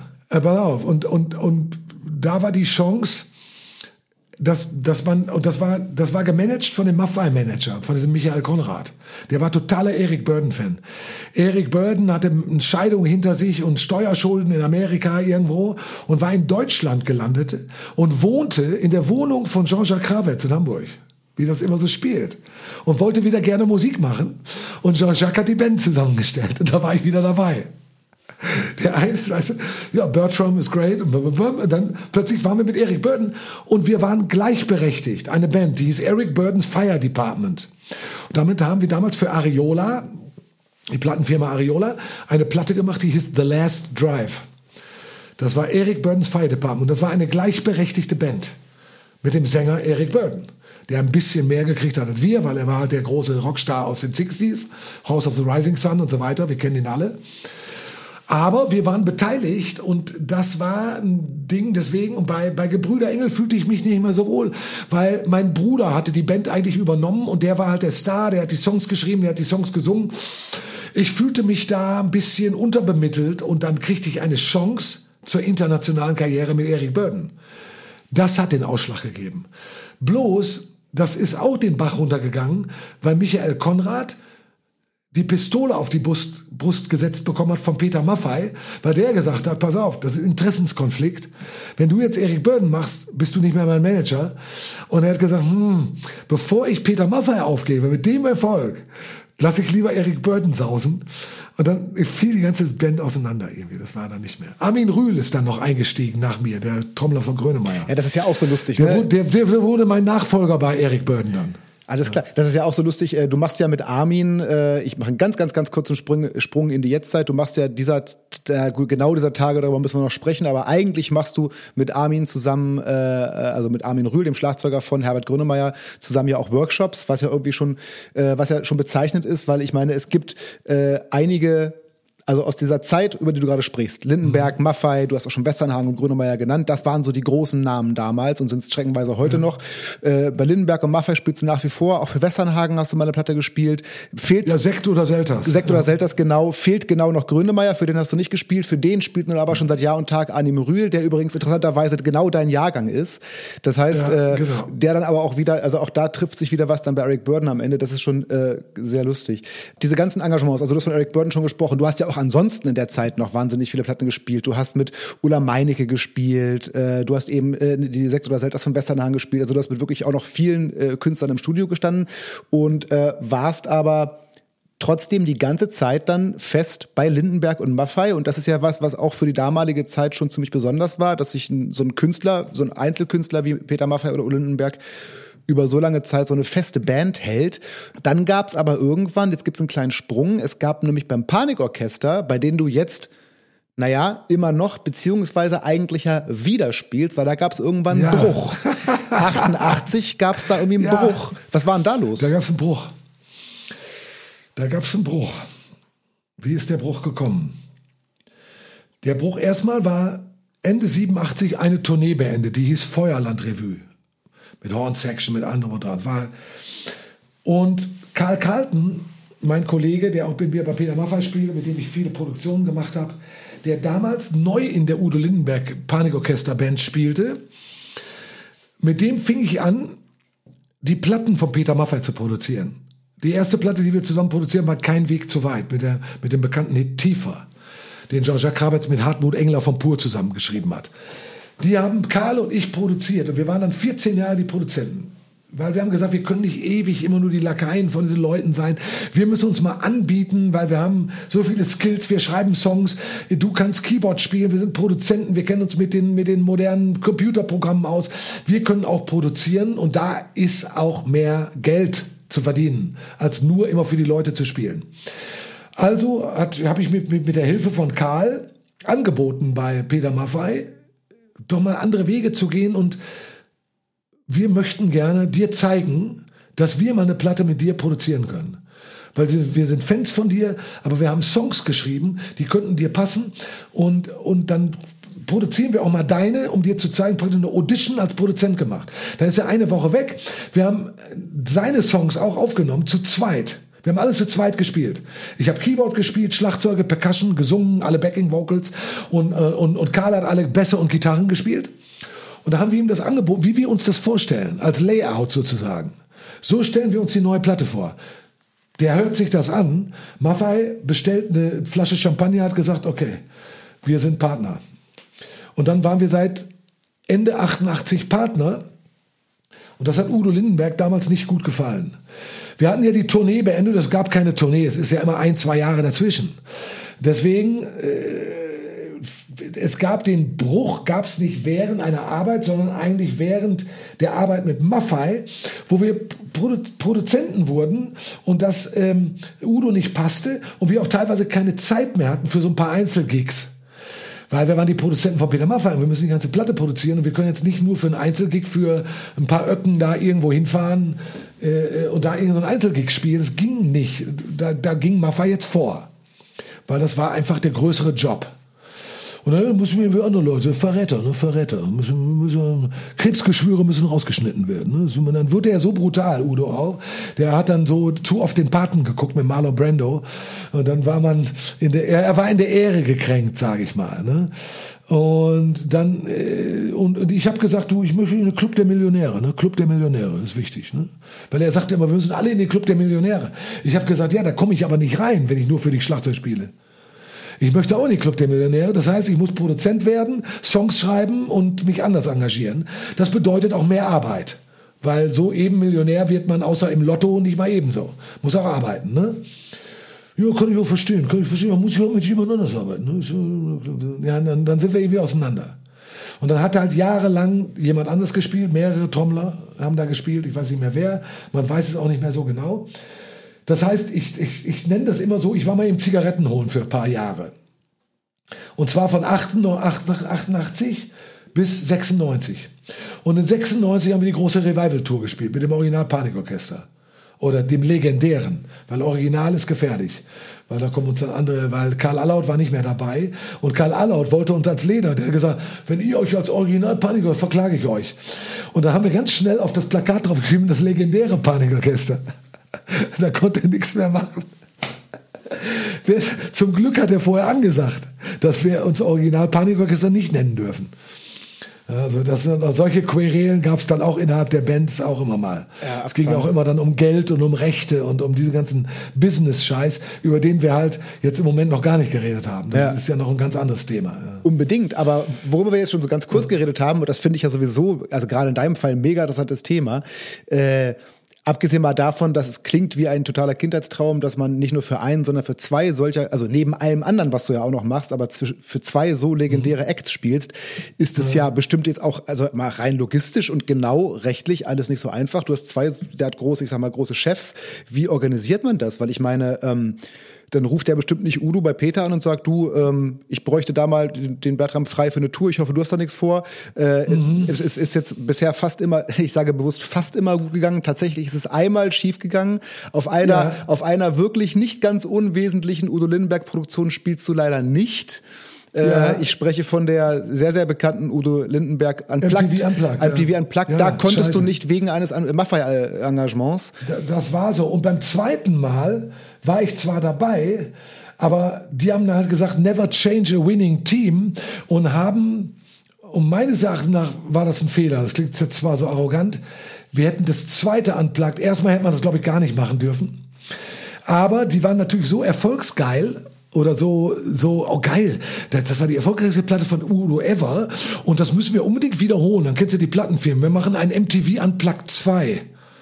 Und dieses MTV Unplugged 2, das ist nicht wirklich gelaufen und, und äh, es wäre vielleicht geil gewesen, wenn man gesagt hätte, das Konzept wirklich zu changen und zu, zu sagen, wir machen das wirklich mit dem Panikorchester. In unserem Groove, in unserer Art, also wirklich wie mit der E Street Band wir, und nicht mit irgendwelchen einzelnen Leuten, wo du gar, die Leute gar nicht kennst, wieder und und die spielen das auch nicht so wie wir. Ich meine, ich weiß einfach, ich weiß auch ein paar Kollegen von mir, die, auch Wolfgang Hafner, mein, mein Trommler-Kollege, der hat gesagt, als ihr dann kamt und spielt diese drei Nummern zum Schluss, da, oh, da bin ich aufgewacht, habe ich gesagt. Da bin ich plötzlich aufgewacht, weil irgendwas war anders. Und wahrscheinlich hätte man ein anderes Konzept machen müssen für dieses zweite Album, was halt meines Erachtens qualitätsmäßig nicht gut war. Und das erste war schon gut. Das war auch gut durchdacht, gerade mit den jungen Künstlern, mit Jan Delay. Da kann ich nichts gegen sagen. Äh, auch gegen meine Kollegen, die das eingespielt haben. Die haben das unpersönlicher gespielt, aber du brauchtest auch die Persönlichkeit dafür nicht so. Das war in dem Sinne von Udo Lindenberg macht neuartige Sachen mit seinen alten Titeln mit jungen Künstlern. Und das war okay. Und das fand ich auch super produziert von Herbig und seinen Jungs. Herbig war auch nicht mehr da. Andreas Herbig, der, der, der Produzent, war nicht mehr dabei. Nur noch seine zwei anderen Adjutanten haben dann das produziert. Ja, das können wir jetzt auch. Aber wenn ein Kopf plötzlich nicht mehr dabei ist, ist die Band und auch ein Produzententeam nicht mehr dasselbe. Du kannst nicht einfach das machen, was ein anderer echt kreiert hat. Und die Idee dahinter kreiert hat. Das kannst du nicht wiederholen. Auch selbst wenn du dem auf die Finger geguckt hast. Da ist irgendwas Bestimmtes zwischen Himmel und Erde dabei, was die alleine nicht konnten. Mhm. Und das ist beim ersten Unplugged-Album schon. Obwohl ich nicht dabei war, muss ich zugeben, das ist sehr, sehr gut gemacht. Nee, ich muss leider sehr, auch zugeben, ich muss leider, äh, nee, was heißt leider? Ich muss auch sagen, dass es wirklich eine sehr gute Platte ist. Ich habe die damals ja. auch mal gehört. Äh, tatsächlich, das hast du mal in einem Interview, das habe ich in der Vorbereitung gesehen, mal erzählt. Und tatsächlich ging es mir ein bisschen auch so, als ich die Platte und auch die, das dazugehörige die DVD gesehen habe und gesehen habe und durchaus wahrgenommen habe, oh, da ist ja zum Beispiel Bertram Engel gar nicht hinterm Schlagzeug, mhm. passierte auch in mir genau das, was du mal beschrieben hast, was dich dann viele gefragt haben, sag mal, bist du nicht mehr dabei? Spielst du nicht mehr bei Udo? Ja, und das war, das, scheiße. das war nur diese eine Platte. Boah, das hat mich so genervt. Ja, das glaube ich dir. Wirklich sehr, sehr ärgerlich. Aber äh, das, okay, das ist einmal schiefgegangen, blöderweise bei der Platte. Aber wie läuft es denn mhm. sonst? Ich meine, du spielst seit unfassbar langer Zeit bei diesen beiden Acts. Und das einzige Mal, dass ich jetzt, wovon ich weiß, dass es schiefgegangen ist, war dieses Ding. Aber sonst geht's ja offensichtlich recht gut. Wie funktioniert das? Wie kriegt man das so getimt? Ja, das funktioniert durch jetzt auch wieder denselben Agenten. Der, der Agent, also Balu, also Roland Temme aus Köln, macht beide Acts. Damals hat beide Acts gemacht der berühmte Fritz Rau, der leider gestorben ist, von Lippmann und Rau. Das war der Manager. Und die haben in den großen Zeiten, hat der immer organisiert, das so, dass beide Acts gingen. Der war wie so ein Neutralisator, der Diplomat zwischen den Welten. Und der hat es, der hat es hingekriegt. Der hat es hingekriegt. Und, äh, und jetzt ist es halt Balu. Der macht die Logistik dann richtig. Ja, ja, ja. Das Anders kann man sich das ja kaum nee. vorstellen tatsächlich. Weißt du eigentlich, ich habe mal so grob durchgezählt, aber hast du selber eine Ahnung, auf wie vielen Platten du mittlerweile gespielt hast? Überhaupt so? Nee, die müsste ich ja in Wikipedia gibt es eben so eine Aufstellung und da, da, da, da, da müsste man mal durchzählen, wie viele das sind, aber. Ja, genau das habe ich gemacht tatsächlich und zwar genau dort. Also ich, ich behaupte sag, aber mal 150, 140. Ah, äh, knapp, äh, ich habe jetzt 100, also ich habe nur die äh, LPs gezählt, 137 habe ich gezählt. Ja, nur die LPs, ohne, ohne Videos, ohne, das ist doch viel mehr. Ich meine, ich habe das hast, mal gezählt, deswegen weiß ich das so ungefähr. Aber du hast auch gerade schon von so ein paar Sachen erzählt. Ich glaube, es, die, ich glaube, die Aufstellung ist nicht komplett. Es könnten noch zwei, drei, vier mehr sein. sein. Aber so über den Daumen sind es, was ja mal eine gewisse Anzahl ist, ist ja, ähm, echt mal auch nicht so blöd. Ne? Wenn man jetzt, also wenn, wenn ich mir vorstelle, dass du, äh, wenn du dein, deinen CD-Schrank mal nur die Sachen stellst, die du gespielt hast, hast du ja schon mal echt mal eine ziemlich volle Schublade. Ja, ich habe die alle gar nicht. Also das ist Wahnsinn. Ich habe die ganzen Platten, die sind alle ewig verschüttet. Ich bin nicht so ein Sammler. Und auch teilweise stehen jetzt hier, das ist im Hintergrund dann eine goldene Schallplatte, das ist von, da habe ich gar keine besondere Verbindung zu. Das ist einmal ewig von Peter Maffay, dann eine Tabaluga, die Zeichen der Zeit und Peter Maffay MTV Unplugged hängt hier rum. Das sind die drei Platten, die ich hier hängen habe. Ein paar andere stehen noch in der Werkstatt bei mir hier irgendwo bei meinem Haus. Ein paar andere habe ich verloren. Die anderen sind in irgendeinem Lager bei Benji, bei meinem Drumtech in Oldenburg. Stehen, ein paar stehen bei Maffay im, im Studio. Ich bin nicht so der Sammler und ich ich bin zwar stolz darauf, was ich gemacht habe irgendwo, äh, aber ich bin stolzer darauf auf so, so Leute, die zum Beispiel zu mir kommen und sagen, als ich das, das und dies Konzert mit dir oder den Song, den du gespielt hast, damals gehört habe, äh, habe ich geheiratet oder ich oder, oder, mein Leben wurde verändert durch bestimmte Sachen und das hat mein Leben begleitet und so dass das muss ich sagen das erlebt man auch wirklich häufiger mal ich habe mich mal zum Beispiel auf deiner Facebook-Seite umgetan und da muss ja. ich sagen du bist ja recht aktiv also du teilst deiner Community auch schon mhm. einiges mit damit die auf dem Laufenden bleiben und die aber umgekehrt auch das ist ein sehr netter Ton der der herrscht muss ich sagen ja. weil sehr viele Fans immer wieder beschreiben was sie irgendwo erlebt haben du postest ein uraltes Foto von vor weiß ich ja, nicht wie vielen ja, ja, Jahrzehnten und irgendwas schreibt, ja genau, das war da und da, weiß ich noch, da war da so. Also der Ton ist sehr nett und äh, es gibt ganz viele solche Stories auf deiner Facebook-Seite von Fans zu lesen, die irgendwas dazu schreiben, was du da postest. Ähm, ich würde gern so langsam aber sicher in die Jetztzeit kommen. Aber mhm. eine Sache würde ich ganz gerne mal besprechen, weil das war mir auch nicht so richtig bewusst. Wir haben ihn jetzt schon ein paar Mal gestreift, nämlich deinem Bruder Thomas, äh, mit dem du ja lange Zeit Musik gemacht hast. Äh, mittlerweile ja nicht mehr so, aber das war mir gar nicht so bewusst. Thomas ist ja durchaus auch äh, ein recht erfolgreicher Musiker. Mhm. Äh, der ist ja, der ist ja, ähm, also hat, äh, ich habe gelesen, er hat unter anderem unter Künstlernamen bei der bekannten Band äh, Geier Sturzflug gesungen mhm, ja, ja. und war auch als und war auch als Songwriter allerdings tatsächlich tatsächlich sehr viel im Schlagerbereich äh, ja. aktiv. Also ja. sehr viele, sehr viele äh, bekannte Sachen für ach die Schürzenjäger, Mickey Krause, Brunner Brunner, Brunner geschrieben. Ja, genau. Äh, ist er noch unterwegs? Ist er noch aktiv? Ja, ja, jetzt auch mehr zu Hause ne? und jetzt in Archiven unterwegs und, und, und, und holt alte Sachen wieder raus. Ich habe mit Frank Dietz damals ein Solo-Projekt gehabt, da holt er plötzlich die Songs raus, wo er die Texte geschrieben hat und hat mich gefragt, ob er das veröffentlichen darf auf Spotify oder YouTube. Ich habe gesagt, ja, klar, gerne. Ich habe da nicht mehr so den Bezug zu, kannst du gerne machen. Und der lebt jetzt im Moment ein bisschen so sein Rentnerleben da zu Hause in Berlin, in Charlottenburg wohnt er und hat zwei Kinder noch bekommen und äh, ja, dem geht's ganz gut. Also und lebt von den Tantiemen halt so ein bisschen. Aber mhm. der so richtig aktiv im Moment kann er nicht sein, weil er natürlich zum Schluss mit Geier Stutzfluch auch auf diesen 80er Festivals und so gespielt. Und das war natürlich rein live, da, da, da geht natürlich nichts mehr im Moment. Ne? Also nee, der ist ja auch im Lockdown. Ja. Auf jeden Fall, ja, so wie du ja auch, wie, äh, wie, wie ja. ihr alle. Also ihr musstet ja auch zu Beginn des ersten Lockdowns, musstet ihr ja auch, ich glaube, eine große Maffei-Tour wurde gecancelt, die eigentlich ja. gerade ja, gestartet ja. ist. Äh, jetzt äh, sitzt ihr da. Ja, jetzt äh, vor ein paar Tagen hat sich das gejährt. 28. und 29. Februar. Äh, 29 gab es jetzt nicht, aber 28. Februar und dann war der 1. März. Äh, da ist die Tour äh, praktisch abgesagt worden. Erstmal wegen einem Unfall von Ken Taylor und einer Krankheit, die Pascal Krawitz hatte, eine Thrombose im Bein. Ähm, und dann den Mittwoch darauf wurde eh alles gecancelt wegen Corona. Ja, ja. Das ist jetzt ein Jahr. Ein Jahr. Das ist Wahnsinn. Ein Jahr, wo man nicht wirklich was machen konnte. Ein Jahr, wo man nicht wirklich was machen konnte. Mhm. Natürlich hast du ja auch, nehme ich an, äh, kriegst du noch die ein oder andere Tantieme. Du hast ja auf diversen Alben gespielt, aber ja, jetzt ja, hockst klar. du da. Äh, apropos hockst du da? Wo hockst du eigentlich? Ich habe ja gesagt, dass wir uns über einige hundert Kilometer hinweg ent, äh, unterhalten. Wo genau steckst du eigentlich gerade? Ich, äh, ich äh, in, einem kleinen, in einem kleinen Dorf bei Innsbruck in der Nähe. Äh, da habe ich mit meiner Frau vor Jahren mal ein kleines Häuschen gekauft und da sitzen wir direkt im Berg auf 1200 Meter und gucken da nach Innsbruck praktisch so runter. Und da habe ich mein kleines Studio ganz klein im Keller eingerichtet, wo ich halt arbeiten kann mit einem Keyboard. Und habe ich mir jetzt neulich einen großen Bildschirm gekauft für mein MacBook, weil der Bildschirm mir einfach zu klein ist zum Arbeiten. Habe jetzt so einen riesen Samsung äh, Curved Schirm, äh, so 85 Zoll. Äh, das ist ein schönes, großes Bild. Da kann ich äh, jetzt, da sehe ich immer noch die, die eine Spur, die wir jetzt gerade hier aufnehmen für, den, für, das, für das Gerede äh, sehe ich auf dem breiten Schirm hier, das läuft ewig durch. Da muss man nicht immer so schieben. Mit dem MacBook auf einem kleinen Bildschirm ist schwierig, in diesen Programmen sich dann zu Das stimmt. Aber sag mal, du, du, du hockst da in Österreich bei Innsbruck. Wie kam es, wie hat sich denn dahin verschlagen? Sag mal, du bist ja, ich habe es vorhin ja. schon gesagt, du bist in NRW geboren. Du hast auch lange im Kölner Raum gelebt, wenn ich richtig mhm. informiert bin. Ja. Du hast auch mal eine Zeit lang in Leipzig gewohnt. Darauf war Leipzig ganz stolz. Mhm. Du hast mal auf Mallorca gelebt, ganz ja. genau. Wie, wie, wie kommst du nach Österreich? Tja, weil wir meine Frau und ich eine Galerie äh, gehabt haben.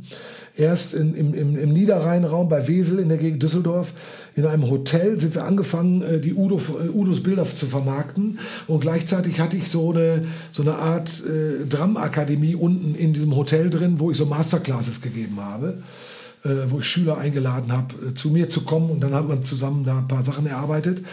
Dann sind wir dort weg, äh, sind nach Leipzig, da war dann irgendwie weiter nichts, weiter nach dem Süden, Peter Maffe hat uns geholt, kommt doch hier hin, dann kannst du hier im Studio ein bisschen arbeiten. Da war es mit der Galerie erstmal nichts. Dann sind wir äh, weiter nach Seefeld, nach Tirol mal gefahren, einfach mal so gucken, was da so los ist, weil wir waren früher im Urlaub mal da, meine Frau und ich.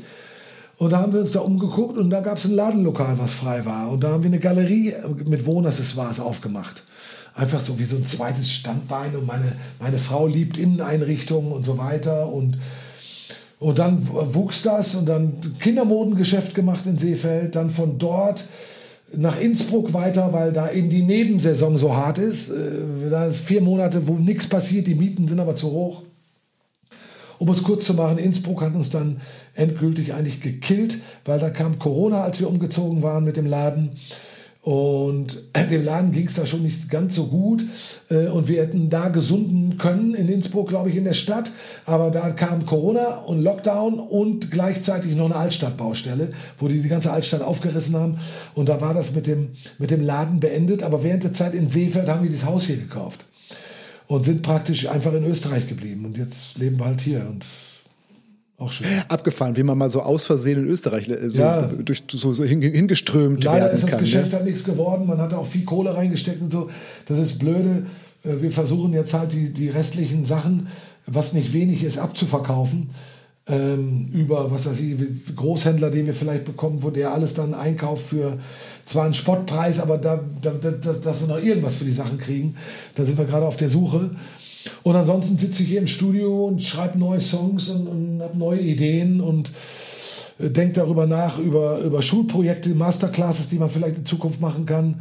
Äh, vielleicht auch online, das geht hier in diesem kleinen Keller nicht, aber vielleicht im Studio von Peter Maffer wieder in Tutzing, sobald ich wieder easy rübergehen kann. Im Moment ist das mit dem Grenzgeschäft hier ein bisschen heikel. Aber du sagst gerade, du sagst gerade Songs schreiben, das hast du schon ein paar Mal gesagt. Du hast mhm. ja äh, Mitte oder Anfang, also im April, glaube ich, letzten Jahres, hast du auch eine eigene Single rausgebracht. Das war, mhm. glaube ich, jetzt auch weniger, wenn ich es richtig verstanden habe, weniger jetzt ein Kommerzfaktor. Das war einfach so ein Herzensprojekt. Du hast, ja, ja. Äh, wenn ich die Story richtig erinnere, du hast, so ein, du hast ein Stück geschrieben, das so länger bei dir rumlag und deine Frau hat irgendwann im Effekt, Effekt sozusagen einen Text, dazu geschrieben. Eine tote Freundin und das passte zu den ganzen Toten in Italien zu dieser Corona-Situation auch.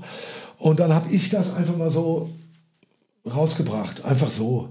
Das, das ging gut auf Facebook und, und YouTube und so, alles, alles toll.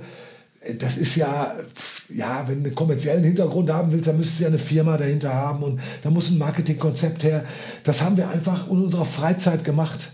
Ja, dann kam noch ein zweites Ding, was diese Welt zu bieten hat. Da habe ich dann noch hinterhergeworfen durch diese ganze Trump-Geschichte, die da war und Putin. Und das war so eine härtere Nummer, die ich mit Jörg Sander komponiert habe, Gitarrist vom Panikorchester.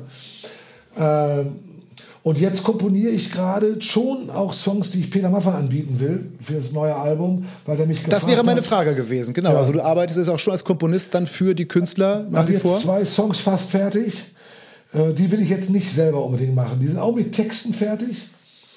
Und äh, die möchte ich jetzt die Tage mal anbieten. Ja. Ich glaube, zwei Songs. Den zweiten werde ich jetzt übermorgen fertig haben. Und dann werde ich diese zwei Songs mal zu Peter schicken. Also so Songcasting sozusagen, Song Audition. Ey, du kommst ja aus, aus der Audition nicht raus. Nee, nicht, nee, nee, aus den Auditions nicht wieder, raus. Du musst dich immer wieder neu beweisen. Du musst dich immer wieder neu beweisen. Das ist halt ja. im ja. Geschäft so. Naja, was ich sagen wollte, war noch vielleicht äh, der Punkt von der Vergangenheit, die internationalen Sachen, die ich gemacht habe, mit, also wie gesagt, mit äh, äh, Bruce Springsteen gespielt, mit Robert Palmer gespielt. Ey, das habe ich gesehen ja. und als ich es gelesen habe, Alter, ja. du hast mit Bruce Springsteen gespielt. Ja, da, davon gibt es auch ein paar schöne Filmaufnahmen tatsächlich. Also gibt, es da gibt, es auch einen Film darüber, genau. Und da sieht man einen wirklich auch, auch noch blutjungen Bertram Engel, der mit dem Boss spielt. Äh, das ist ja schon echt irre, oder? Ja, das ist irre. Also da kann man noch mal sagen, das ist noch mal eine andere Welt. Also mit diesen Leuten zu spielen äh, das wollte ich auch mal loswerden. Also ich habe gesagt, wie, wie, gesagt, mit Robert Palmer, was auch ein riesen Hero von mir war. Und der mit allen bekannten Trommlern auch gespielt hat, wie Richie Hayward von Little Feet, Jeff Bucaro, Sigi Modelist von Meters, mit allen Großen gespielt. Und ich bin finally in seiner Band gelandet. Also das kommt ja auch nicht von ungefähr. Und, äh, das ist wiederum über einen Bekannten in Köln gelaufen von der EMI Elektrola. Die wollten halt ein Best-of-Gig mit ihm. Die wollten ihn engagieren. Und er sagt, ich habe keine Band. Ich bin zur Zeit, das war 95. Ich bin seit drei Jahren ohne Band. Und ich müsste erstmal die Amis von Amiland, das, das kostet dann so und so viel Geld, das war alles zu teuer. Und Harald Engel, damals von der EMI, der Promoter, hat gesagt, ich kenne eine Band, die das spielen kann und die spielt das in drei Tagen. Da hat er mich angerufen, ich habe die Band zusammengestellt und, und dann war wieder eine Audition in Köln. Robert Palmer ist aus Lugano eingeflogen, in dem Anzug von Addicted to Love, kam da rein, das für mich, das war ein Wahnsinn. Und wir spielen diese Songs und er ist begeistert und sagt, okay, let's go have dinner. Wie? Wir müssen auch weiter proben. Sagt, proben ist nicht so wichtig. Wichtig ist immer gut essen. Dann sind wir sofort erstmal essen gewesen und haben riesen Geschichten erzählt. Und dann lief die Proben am nächsten Tag noch easier. Also das war fantastisch. Robert Palmer war fantastisch, die, die, die, die Erfahrung mit Springsteen und dann die Tournee, einmal drei Monate in Australien mit Jimmy Barnes, der ein Riesenhit ist, in, in, in, in eine Headliner-Tour mit Jimmy Barnes gespielt und dann Vorprogramm von Tina Turner in Neuseeland, fünf Stadionshows. Also das war schon somit das Größte, was ich gemacht habe, muss ich sagen. Und dann natürlich die Stadionshows von Udo Lindenberg von 2014 bis 2017.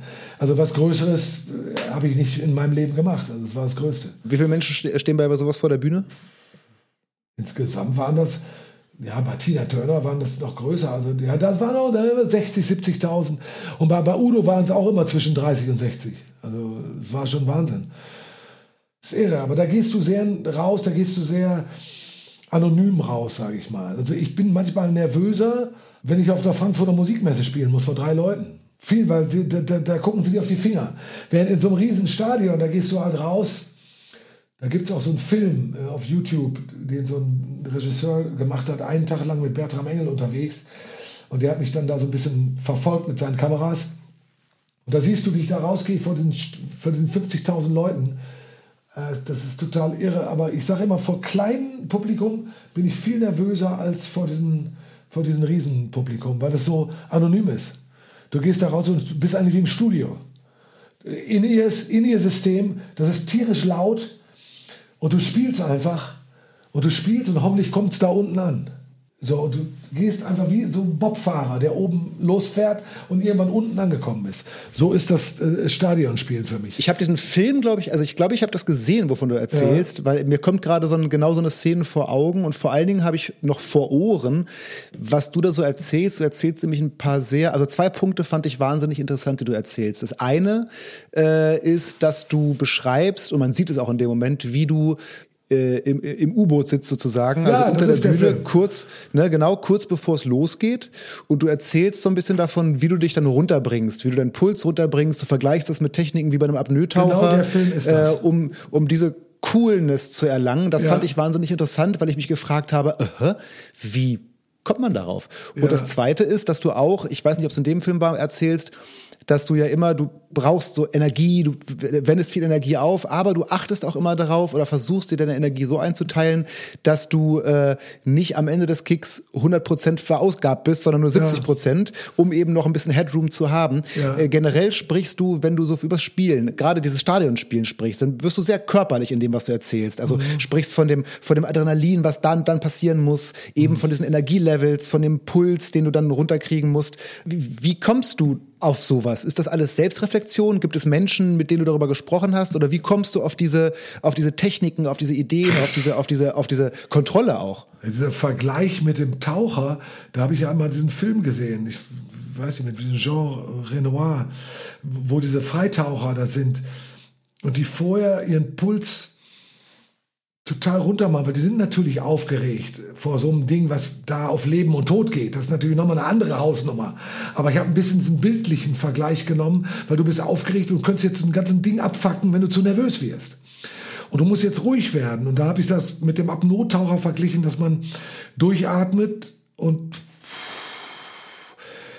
Manche spielen sich heiß vorher und so, um daraus Das machst du gar nicht, ne? Das habe ich nämlich auch gesehen. Du trommelst da nicht rum oder so? Ja, nee. ein bisschen auf so einem Pad dann, wenn es fünf Minuten vor der Show, fange ich so ein bisschen an, ein bisschen fickerig zu werden, damit ich, damit ich nicht zu lahmarschig bin, nicht zu relaxed bin. So ein bisschen. Aber manche machen sich warm und gehen dann da raus. Ich, also, ich sage mehr wie Buddy Rich, so, was machst du als Warm-up? I take, my, take the hands out of my pocket, sagt Buddy Rich als Warm-up. Und, und, und, und damit man auch wenig spielt und nicht so aufgeregt spielt. Und, und ich muss, und wenn wir dann anfangen mit Odyssee, und das geht da oben los, das habe ich in dem Film auch wieder so, ich erzähle es schon wieder so ähnlich, weil ich bin halt immer so gleich, weil dieses Feeling von um, ah, um, ah, um. Es ist nicht individuell, du fängst an mit ihrem wiggeligen Fill oder irgendwas Kompliziertes, sondern du musst den Puls für die Leute klar machen, 50.000, die plötzlich shaken sollen. Wie bei ACDC. ACDC ist die perfekte Stadionband ever. Es gibt keine bessere Stadionband als ACDC. Die haben genau die Tempi und genau den Puls, den die Leute veranlasst, den zu machen. Diesen Headbanging-Effekt. Nicht zu schnell, nicht zu langsam. Das ist genau dieses Ding. Und dieses Tempo dann zu spielen und ausgeschlafen zu spielen, da, da, dafür muss ich diese, diese Ruhe in mir selber haben und noch genügend Adrenalin, um den Druck zu spielen. Aber relaxed, dieser Space zwischen diesen, diesen Noten, das hat mich ja am meisten fasziniert. Angefangen hat das eben mit dem Live-Album von Elton John und trägt mich bis heute. Auch irre, dass man auf der MTV Unplugged von Peter Maffay mit einem Typen von Elton John plötzlich spielt, Ray Cooper, an Percussion der Ach, auf der typ, der, alten der auch bei Clapton gespielt hat. Und so, ne? Ja, bei Clapton Unplugged auch. Ja. Und wie der die zwei und vier spielt und wie viel Luft der lässt und Der hat mit Ringo gespielt und mit Nigel Olsen und meinen ganzen Idolen und, und allen gespielt. Allen. Das ist der Perkussionist, der in den 70er, 80er Jahren auf allem gespielt hat. Auf, auf Queen Tribute, auf, auf dem Freddie Mercury Gig im Wembley Stadion. Überall hat der Typ irgendwie seine Hände im Spiel, in Percussion. Und der spielt mit uns bei MTV. Der hat schon mal bei uns gespielt auf der zweite, auf der Ewig-Tour, die Platte, die hier hängt. Äh, 2009 hat er auf die ganze Tour mit uns gespielt. Karl Carlton kannte ihn irgendwo aus England. Und dann hat er ihn angerufen, hast du Bock? Und er hatte Bock zu spielen und Elton war nicht auf Tour. Und deswegen war letzte Mal Hakim Ludin auf der Tour, auf der MTV Unplugged Tour, hat Hakim Ludin gespielt, weil, äh, weil, ähm, weil Ray auf dieser weltweiten Goodbye Yellow Brick Road Farewell Tour war mit Elton John die ja dann auch abgebrochen worden ist, äh, diese 350 Shows wegen Corona. Und jetzt sitzt er zu Hause in München. Ich habe neu mit ihm telefoniert. Der wohnt in München mittlerweile, Ray Cooper. Ah, du siehst gerade Audiokommentar für die ZuschauerInnen. Ich gucke gerade sehr fragend. Ach, der wohnt in München. Ja, ja, der lebt in München jetzt. Ja, lebt in München. Ich habe neu mit ihm telefoniert und kann auch nichts machen im Moment. Und Elton sitzt in England und die anderen sind in Los Angeles irgendwo und warten auch darauf, dass diese Tour irgendwann mal weitergeht. Ne? Und, und dass der Typ mit mir spielt und, und, und mir sagt, Bertram, can I tell you something? You always talk about Elton and Nigel Olsen and your big influence. But can I tell you something that you're a much better player than Nigel ever was? Ich sag, ja, come on. Ich sag, Vielleicht bin ich auch besser als Ringo, aber Ringo ist trotzdem der Beste. Und Nigel für mich ist auch der Beste, weil als ich sieben war oder zehn Jahre alt war, da haben die Typen so gespielt, dass ich Schlagzeuger geworden bin. Und ob ich heute technisch oder irgendwie besser bin, ist relativ. Aber du weißt schon, was ich meine. Nigel Olsen Absolut. ist für mich, und du spielst, und du spielst, sage ich zu Ray, mit Nigel Olsen, meinem Idol. Und, und jetzt spielst du mit mir und sagst, du spielst gerne mit mir. Ich sage, vielen Dank. Ist alles super. Ne? Aber, aber wenn ich dann rüber gucke und spiele und, und sehe Ray Cooper, wie der 1974 im Rainbow Theater mit Nigel Olsen zusammen hier Saturday Nights All Right for Fighting und diese Goodbye Yellow Brick Road, diese ganzen Hits, paff, auf diese 2 und 4 dieses Tambourine haut, wie Like Nobody's Business. Wahnsinn, das ist derselbe Typ. Er hat jetzt nur eine Glatze, damals hat er ein paar Haare gehabt. Aber dieses Video habe ich immer noch auf meinem iPad. Von dieser Show im Rainbow Theater 1974 Christmas Show Elton John. Mit diesen riesigen Brillen und den hochhackigen Schuhen und dieser Glamrock Show. Und Ray Cooper war dabei. Und jetzt spiele ich mit dem Typen hier. Ich meine, ich bin absoluter Fan, wie du merkst. Ich bin immer noch Fan von diesen Leuten. Wenn man mit denen Ganz spielt. offensichtlich. Liebe ZuhörerInnen, ich, äh, äh, schade, schade, dass ihr, dass ihr Bertram gerade nicht sehen könnt, aber er ja. erzählt gerade auch davon wirklich mit einer körperlichen Inbrunst. Also ja, den, man ja. sieht den Fan. Ich finde, mit Ray Cooper verbindet dich noch was anderes. Und zwar, wenn ich mir den gerade vorstelle, wie ich habe auch diverse Konzerte mit ihm gesehen, mhm. ist das ja auch, abgesehen mal von seinen musikalischen Qualitäten, ein wahnsinnig stylischer Typ. Also der mhm. Typ, das ist ein Typ, der hat, der hat irgendwie Style, der hat eine ja. Art, sich zu bewegen, der hat eine Art, auszusehen, zu wirken.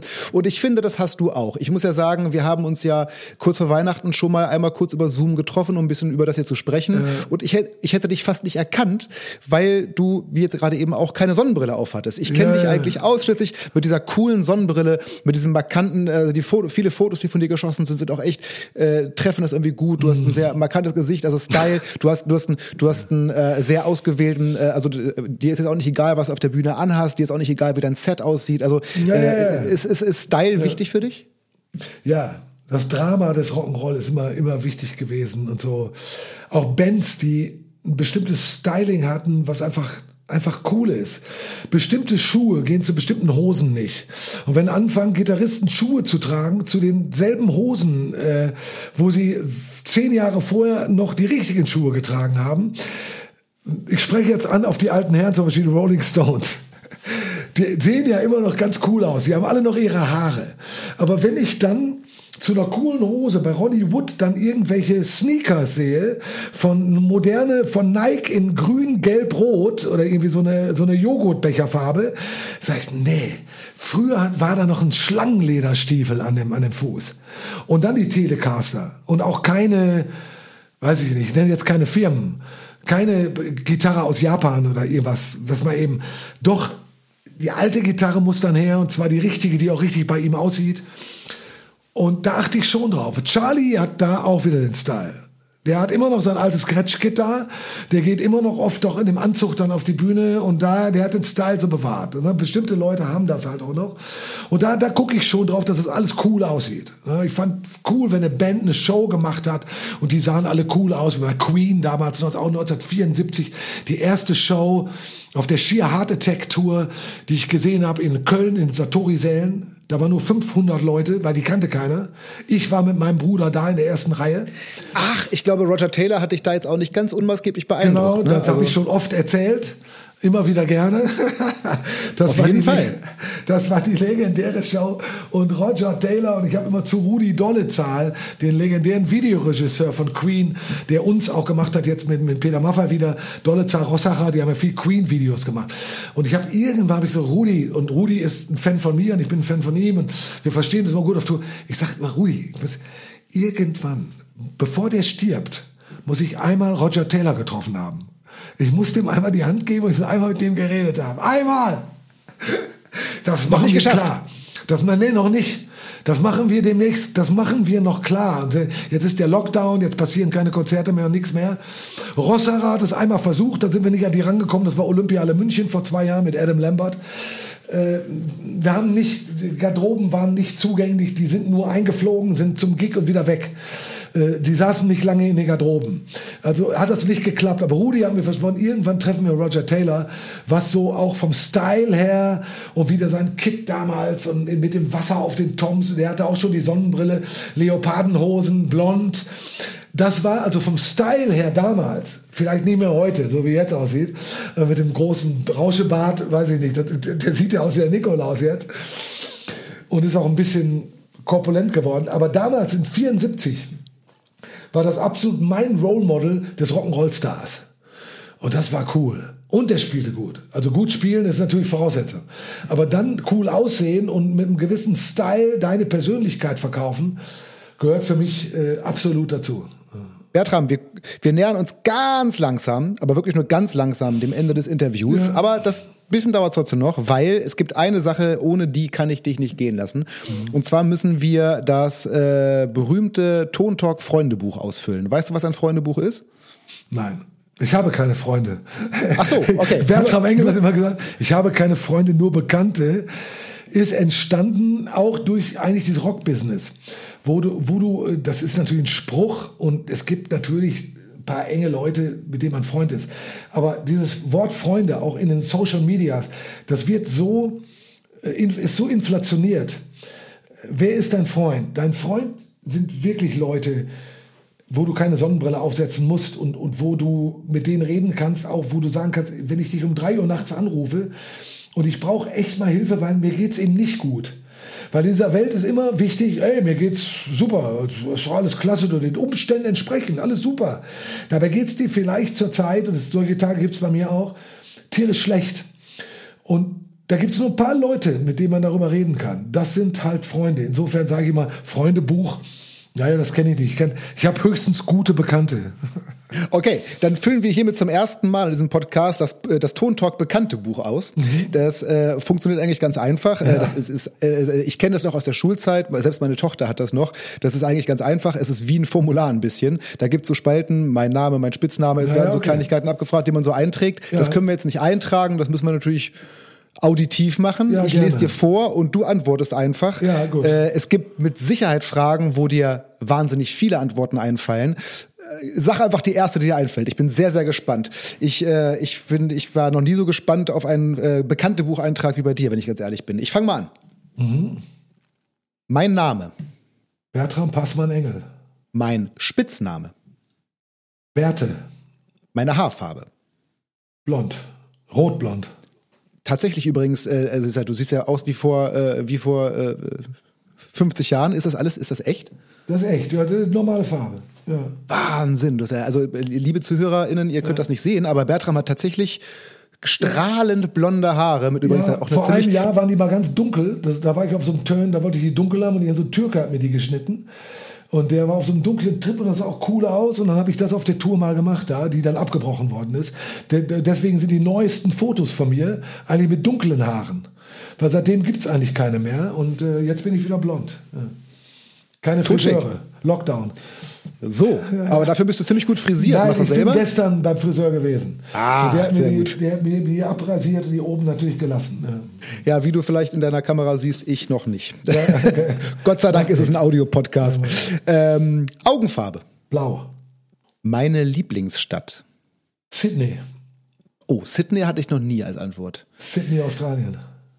Wahnsinn, Stadt. Ich war ja drei Monate da mit Jimmy Barnes und wir haben äh, da ständig gewohnt in dem, in dem Hotel Carlton Hotel in Double Bay. Man sagt auch über den Ort Double Bay, Double Pay, weil der so teuer ist. Und wir zum Glück hat Jimmy Barnes unsere Sachen bezahlt und auch das Hotel. Es war dasselbe Hotel, wo sich übrigens der berühmte Michael Hutchins von In Excess im Hotelzimmer aufgehangen hat. Genau in dem Hotelzimmer über mir übrigens. Ein Stockwerk höher, dieselbe, dieselbe Zimmernummer. Sydney. Okay, next on my list. Ähm, Lieblingsfach in der Schule. Geschichte. Mhm. Äh, lag das damals daran, wie es war? Lehrer, Lehrerin oder bist du nach wie vor? Lehrerin auch. Lehrerin war äh, sehr intensiv und auch gute Geschichten erzählt und das nicht so nur auf so politischem Level abgearbeitet, sondern hatte immer Stories zu bestimmten Jahrzehnten und äh, Zweiter Weltkrieg da, äh, Römisches Reich, äh, Französische Revolution und, und da wurden gute Geschichten erzählt. Also ich bin ein Fan von guten Geschichten und auch bildlichen Romanen, die zum Beispiel aber Tatsachenhintergründe haben. Ich mag nicht so gerne, also ich mag überhaupt nicht Science Fiction und sowas, mache ich gar nicht gerne. Ich bin immer gerne im wahren Leben und habe gerne, lese gerne Biografien und, und Sachen, äh, wahre Geschichten. Und gerade auch aus Zeitepochen. Ob das aus dem alten Rom ist oder Mittelalter oder Zweiten Weltkrieg oder jetzt, das ist egal. Aber wichtige Geschichten mit, mit, mit Personen, die Persönlichkeit haben, sind wir wieder bei der Persönlichkeit. Und basierend auf dieser Person wird diese Geschichte erzählt zum Beispiel. Also deswegen, deswegen war Geschichte immer ein Fach für mich, habe mich immer interessiert. Mhm, dann bin ich ja mal gespannt, ob sich das mit der nächsten Antwort deckt. Lieblingslehrer oder Lehrerin? Ja, das war diese Geschichtslehrerin. Äh, aber nicht, weil man so gut fand als junger Typ, weil es gab auch jüngere. Äh, Englischlehrerin war zum Beispiel eine, die man gut fand. Dieses war wirklich eine ältere Dame, die sehr viel Erfahrung hatte. Beim, auf dem Amazonas war die unterrichtet auch Erdkunde. Die konnte halt unglaublich gut Geschichten erzählen. Und das hat einen gefesselt und dadurch hat man auch gut gelernt. Also insofern war das die Frau Brandt, würde ich sagen, die Geschichtslehrerin. Ja. Lieblingsfarbe?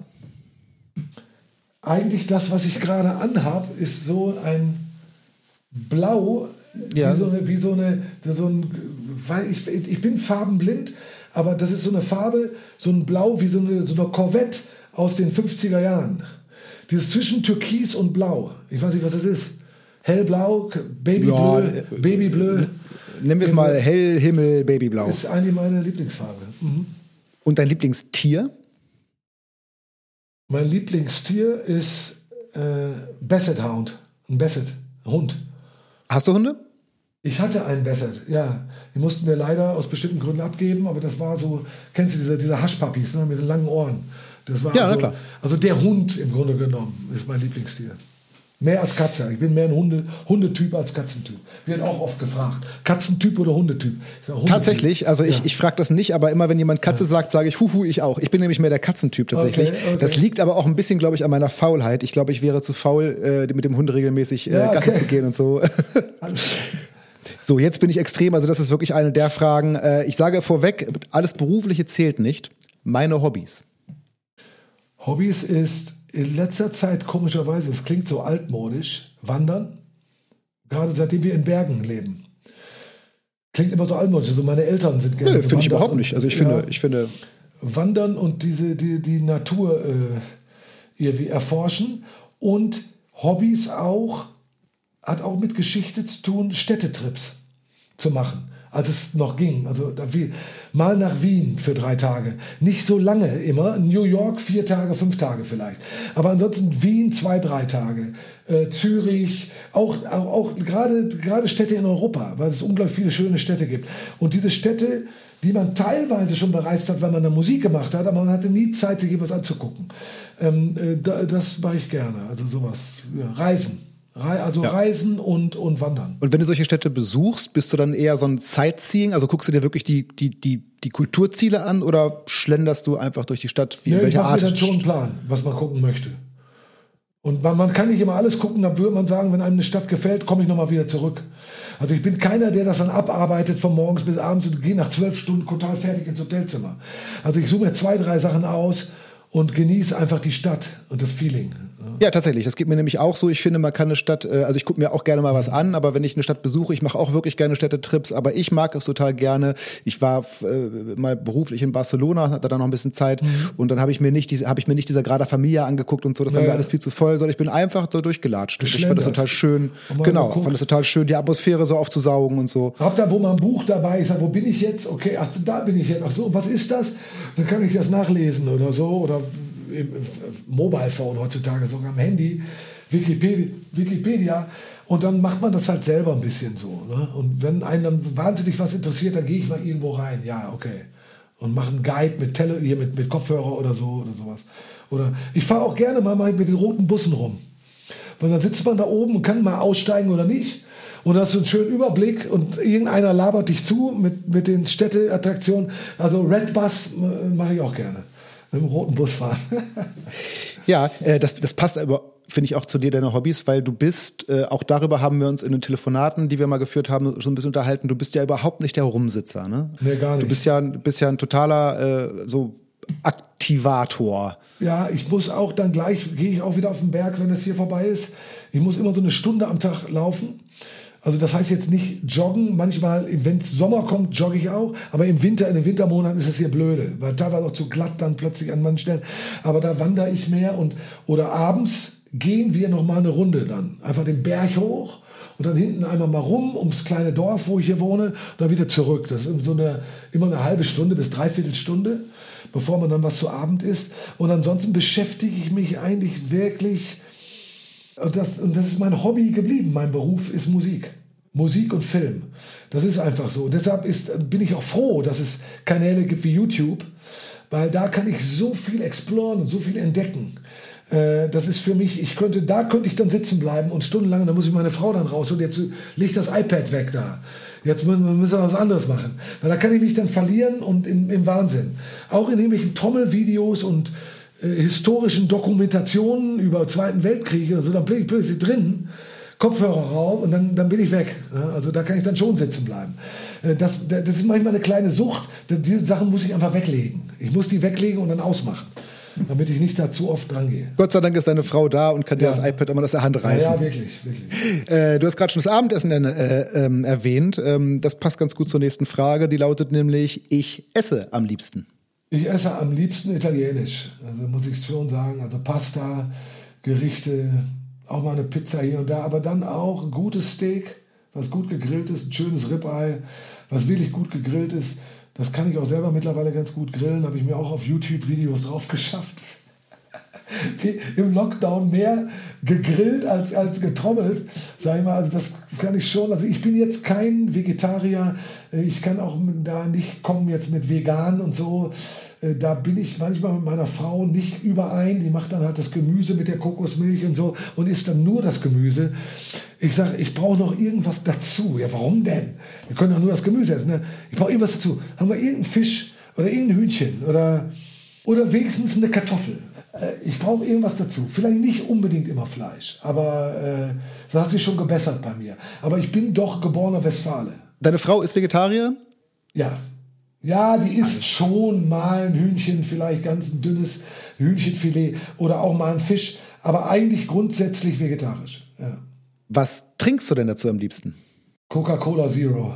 Ist auch nicht das Beste der Welt. Und ab und zu Samstagabend einen guten Rotwein.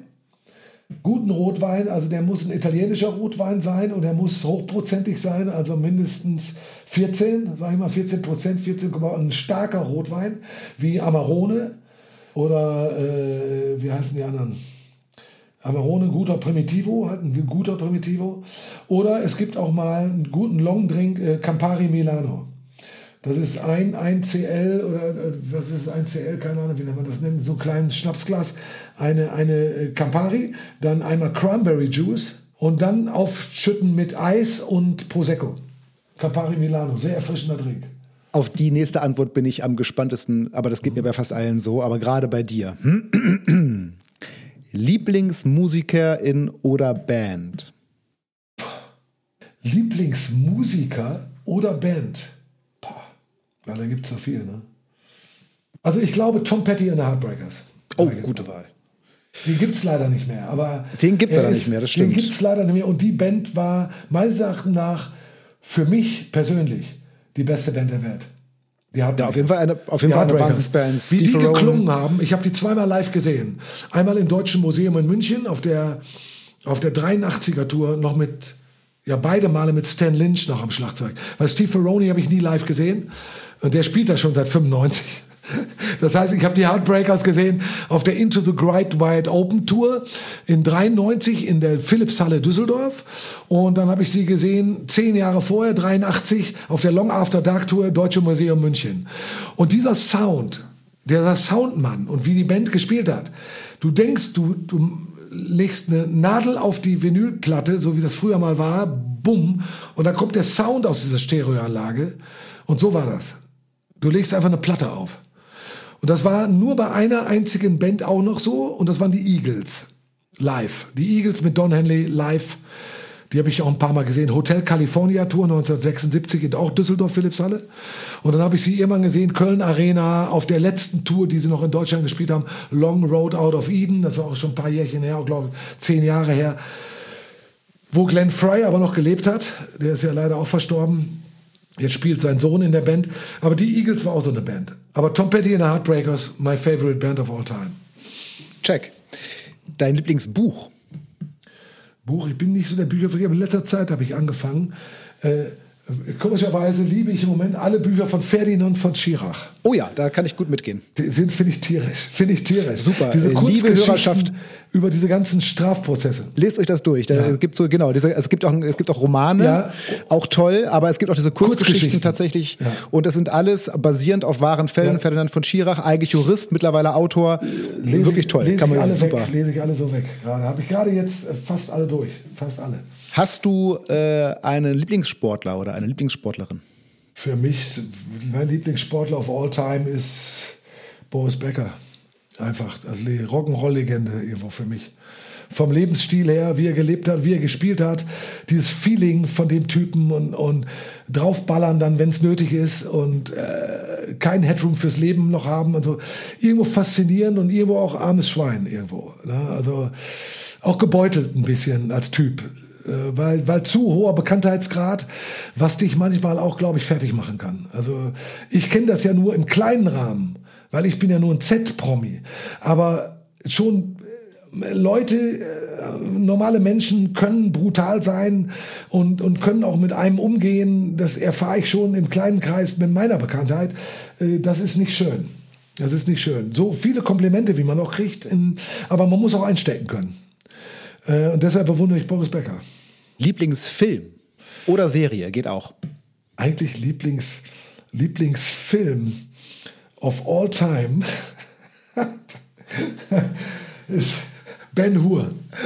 Der alte Schinken. Ja, es gibt aber noch zwei andere. Scarface, El Pacino und Goodfellas mit Robert De Niro, Martin Scorsese. Also von den moderneren Filmen. Aber der Film als Kind, als ich Ben Hur gesehen habe, das habe ich immer noch im Kopf. Und ich habe ihn immer mal irgendwann wieder geguckt. Und, und, und, und eine Serie, eine fantastische Serie im, im, im Fernsehen nur leider gelaufen. Da kommt jetzt der dritte Teil. Und zwar sind das immer drei Filme.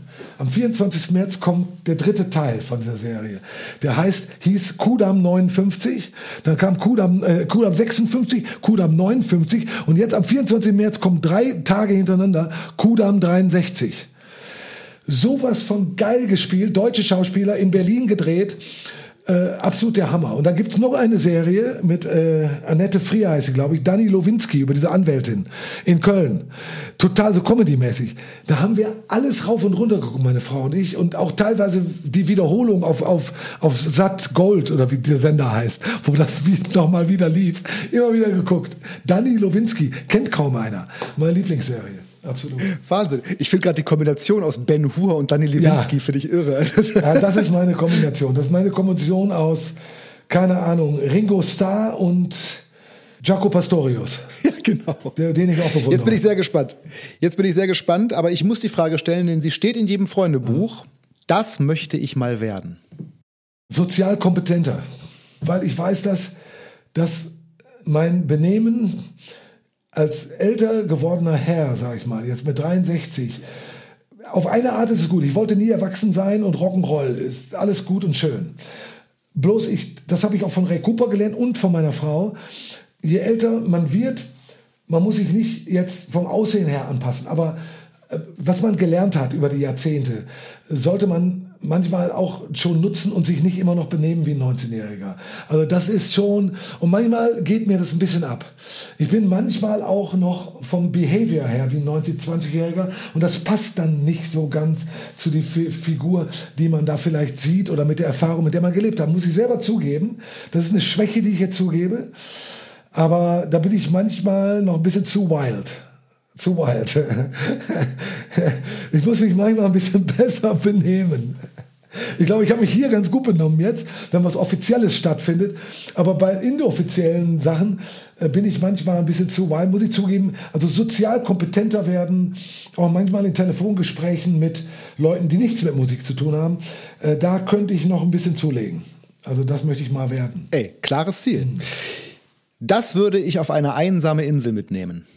Auf jeden Fall, ja, einsame Inseln, auf jeden Fall meine Frau. Auf jeden Fall. Weil ohne die will ich nicht sein. Äh, das ist schon mal klar. Und dann aber auch das, was sie mir oft verbietet, das iPad. Das muss ich, das, also YouTube und irgendein, irgendein Internet muss ich haben. Damit, aber, damit aber, aber, nur eins von beiden mitzunehmen wäre doch viel schlauer. Nur das iPad, damit deine Frau es dir nicht wegnimmt oder nur, na gut, okay. Mhm. Ich verstehe, was du meinst. Also, ja, gute Wahl, Das würde ich dann schon mitnehmen. Also. Vorletzte Frage. Das mag ich überhaupt nicht. Äh, Menschen, äh, die mich anlügen, also, also Unehrlichkeit. Wer ist das Wort eigentlich? Unehrlichkeit. Also Leute, die einen irgendwo verarschen, irgendwo nicht die Wahrheit sagen oder dir äh, Zucker in den Arsch blasen, obwohl sie im, im, hinterm Rücken eigentlich sagen, dass, ich, dass sie mich nicht mögen oder irgendwie so. Sowas mag ich nicht. Ich mag lieber Leute, die in, mir ins Gesicht sagen, auch gerade mit dieser sozialen Kompetenz, wenn mir Leute sagen, pass auf, das geht mir jetzt zu weit, Bertram.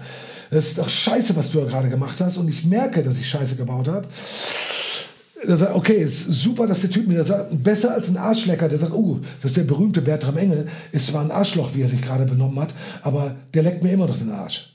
Da stehe ich überhaupt nicht drauf. Deshalb bin ich auch mit meinem Drumtech Benji so lange zusammen, seit 98, weil der weiß genau, wenn ich wieder über die Stränge schlage, weil ich manchmal nervös werde, dann sagt der, pass mal auf, Engel, benimm dich jetzt.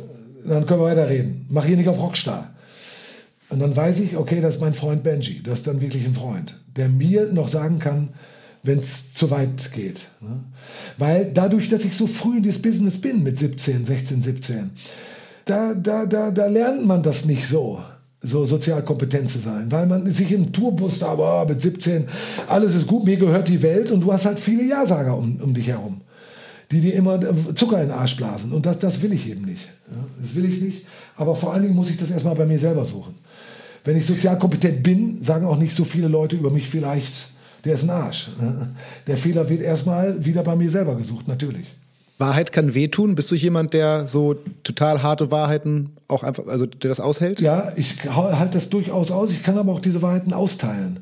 Und das halten andere bei mir manchmal nicht so aus. Deswegen sage ich, komme ich manchmal nicht so gut an, weil ich dem das dann auch so sage. Manchmal, also nicht durch die Blumen mit Humor manchmal, aber dann merken die schon, auch oh, scheiße, ist jetzt die Wahrheit, was er da sagt. Auch mit Musikern manchmal. Da habe ich schon manchmal jungen Musikern, die in die Band eingetreten sind, mal sagen müssen, pass mal auf, äh, habe ich dann abgebrochen. Und dann habe ich derjenige, demjenigen gesagt, könntest du bitte im Rahmen deiner Möglichkeiten bleiben in dem ersten Refrain, um auszudrücken, das ist jetzt echt zu viel Gedaddel, was da passiert. Und Maffei musste sich dann totlachen. Er hat sich totgelacht über den Spruch. Dann bin ich wieder an das Schlagzeug zurückgegangen, weil ich habe das nicht so laut gesagt im Mikrofon. Könntest du bitte im Rahmen deiner Möglichkeiten bleiben, dann können wir jetzt weiterspielen. Dann bin ich wieder zurück. Klingt natürlich tierisch arrogant. Aber derjenige hat wirklich so über die Stränge geschlagen, dass ich einfach Stöcke hingelegt habe und gesagt, so kann ich keine Musik machen. So möchte ich nicht klingen. Und das kommt manchmal nicht so gut an. Derjenige hat es aber Jahre später verstanden und lacht heute drüber. Ich sage, okay, stimmt schon. Also die Wahrheit muss man verstehen und ich kann die Wahrheit genauso gut auch einstecken. Ich, ich kann es verstehen. Die letzte Sache, und das geht raus an unsere Podcast-Hörer und Hörerinnen, das wünsche ich euch. Ich wünsche allen, dass man wieder normaler leben kann. Ich glaube, dass der Coronavirus uns auch weiter bestimmen wird, aber ich glaube, dass Medikamente und der Impfstoff wirklich her müssen, sodass wir mit dem Virus in eine Normalität zurückkehren können, die uns erlaubt, wieder zusammen menschlich umzugehen und auf auch wieder kulturelle Veranstaltungen zu besuchen und auch wieder Restaurants zu besuchen, das Leben wieder zu genießen zu können. Das wünsche ich allen Zuhörern und natürlich äh, uns beiden und mir selber natürlich auch, aber auch allen, die zuhören. Wollen wir hoffen, dass der Wunsch ja. möglichst schnell in Erfüllung geht. Ja. Lieber Bertram, ich sage immer zu äh, über meine Interviews, dass ich äh, mir ein Skript vorbereite und da viele Fragen drauf schreibe und äh, dass ich mich freue, wenn das Gespräch ausufert und ich von meinen Fragen nur die Hälfte stellen muss, weil das Gespräch sowieso länger dauert. In deinem Fall hat sich das mal so bewahrheitet. Ich habe hier noch ein, wir können das Gespräch nochmal führen. Ich habe noch mal so viele Fragen Gerne. bestimmt, aber die Zeit ist leider total um. Das heißt, wir müssen dann irgendwann Part 2 aufnehmen. Okay, können wir ja machen. Wenn's aber es war, war, können wir das ja tun. So, ganz genau. Äh, Wahnsinn. Es war, äh, in dein Leben reinblicken zu dürfen, was du erlebt hast, ist ja irre. Da werden jetzt viele Hörer und Hörerinnen erstmal ordentlich dran zu knapsen haben, das alles mal äh, wegzuhören. Ich wünsche dir vor allen Dingen auch, dass dein Wunsch bald in Erfüllung geht und dass wir dich bald wieder auf den Bühnen dieser Welt betrachten dürfen. Genau. Und wünsche dir eine wunderbare Zeit. Dankeschön. Und hättet ihr Lust auf noch mehr Stories von Bertram? Wenn ja, schreibt in die Kommentare. Ich freue mich sowieso, wenn ihr mir helft, den Podcast weiter zu verbreiten. Und außerdem, Team Tonys, ich brauche eure Hilfe, um die nächste Staffel zu gestalten. Schickt uns Vorschläge, schickt uns Wünsche, wen wir in die nächste Staffel einladen sollen. Natürlich freue ich mich auch sonst über sämtliche Nachrichten, entweder über unsere Social Media Kanäle oder direkt an podcast.gebermusic.com. Das ist alles noch in den Show Notes unten verlinkt. Und ich schließe mich jetzt Bertrams Wunsch an und hoffe, dass wir uns in absehbarer Zeit, ja vielleicht sogar mal zu einem Live-Podcast treffen können. Wir werden sehen. Alles Gute euch und bis zum nächsten Mal. Euer Ben Flor.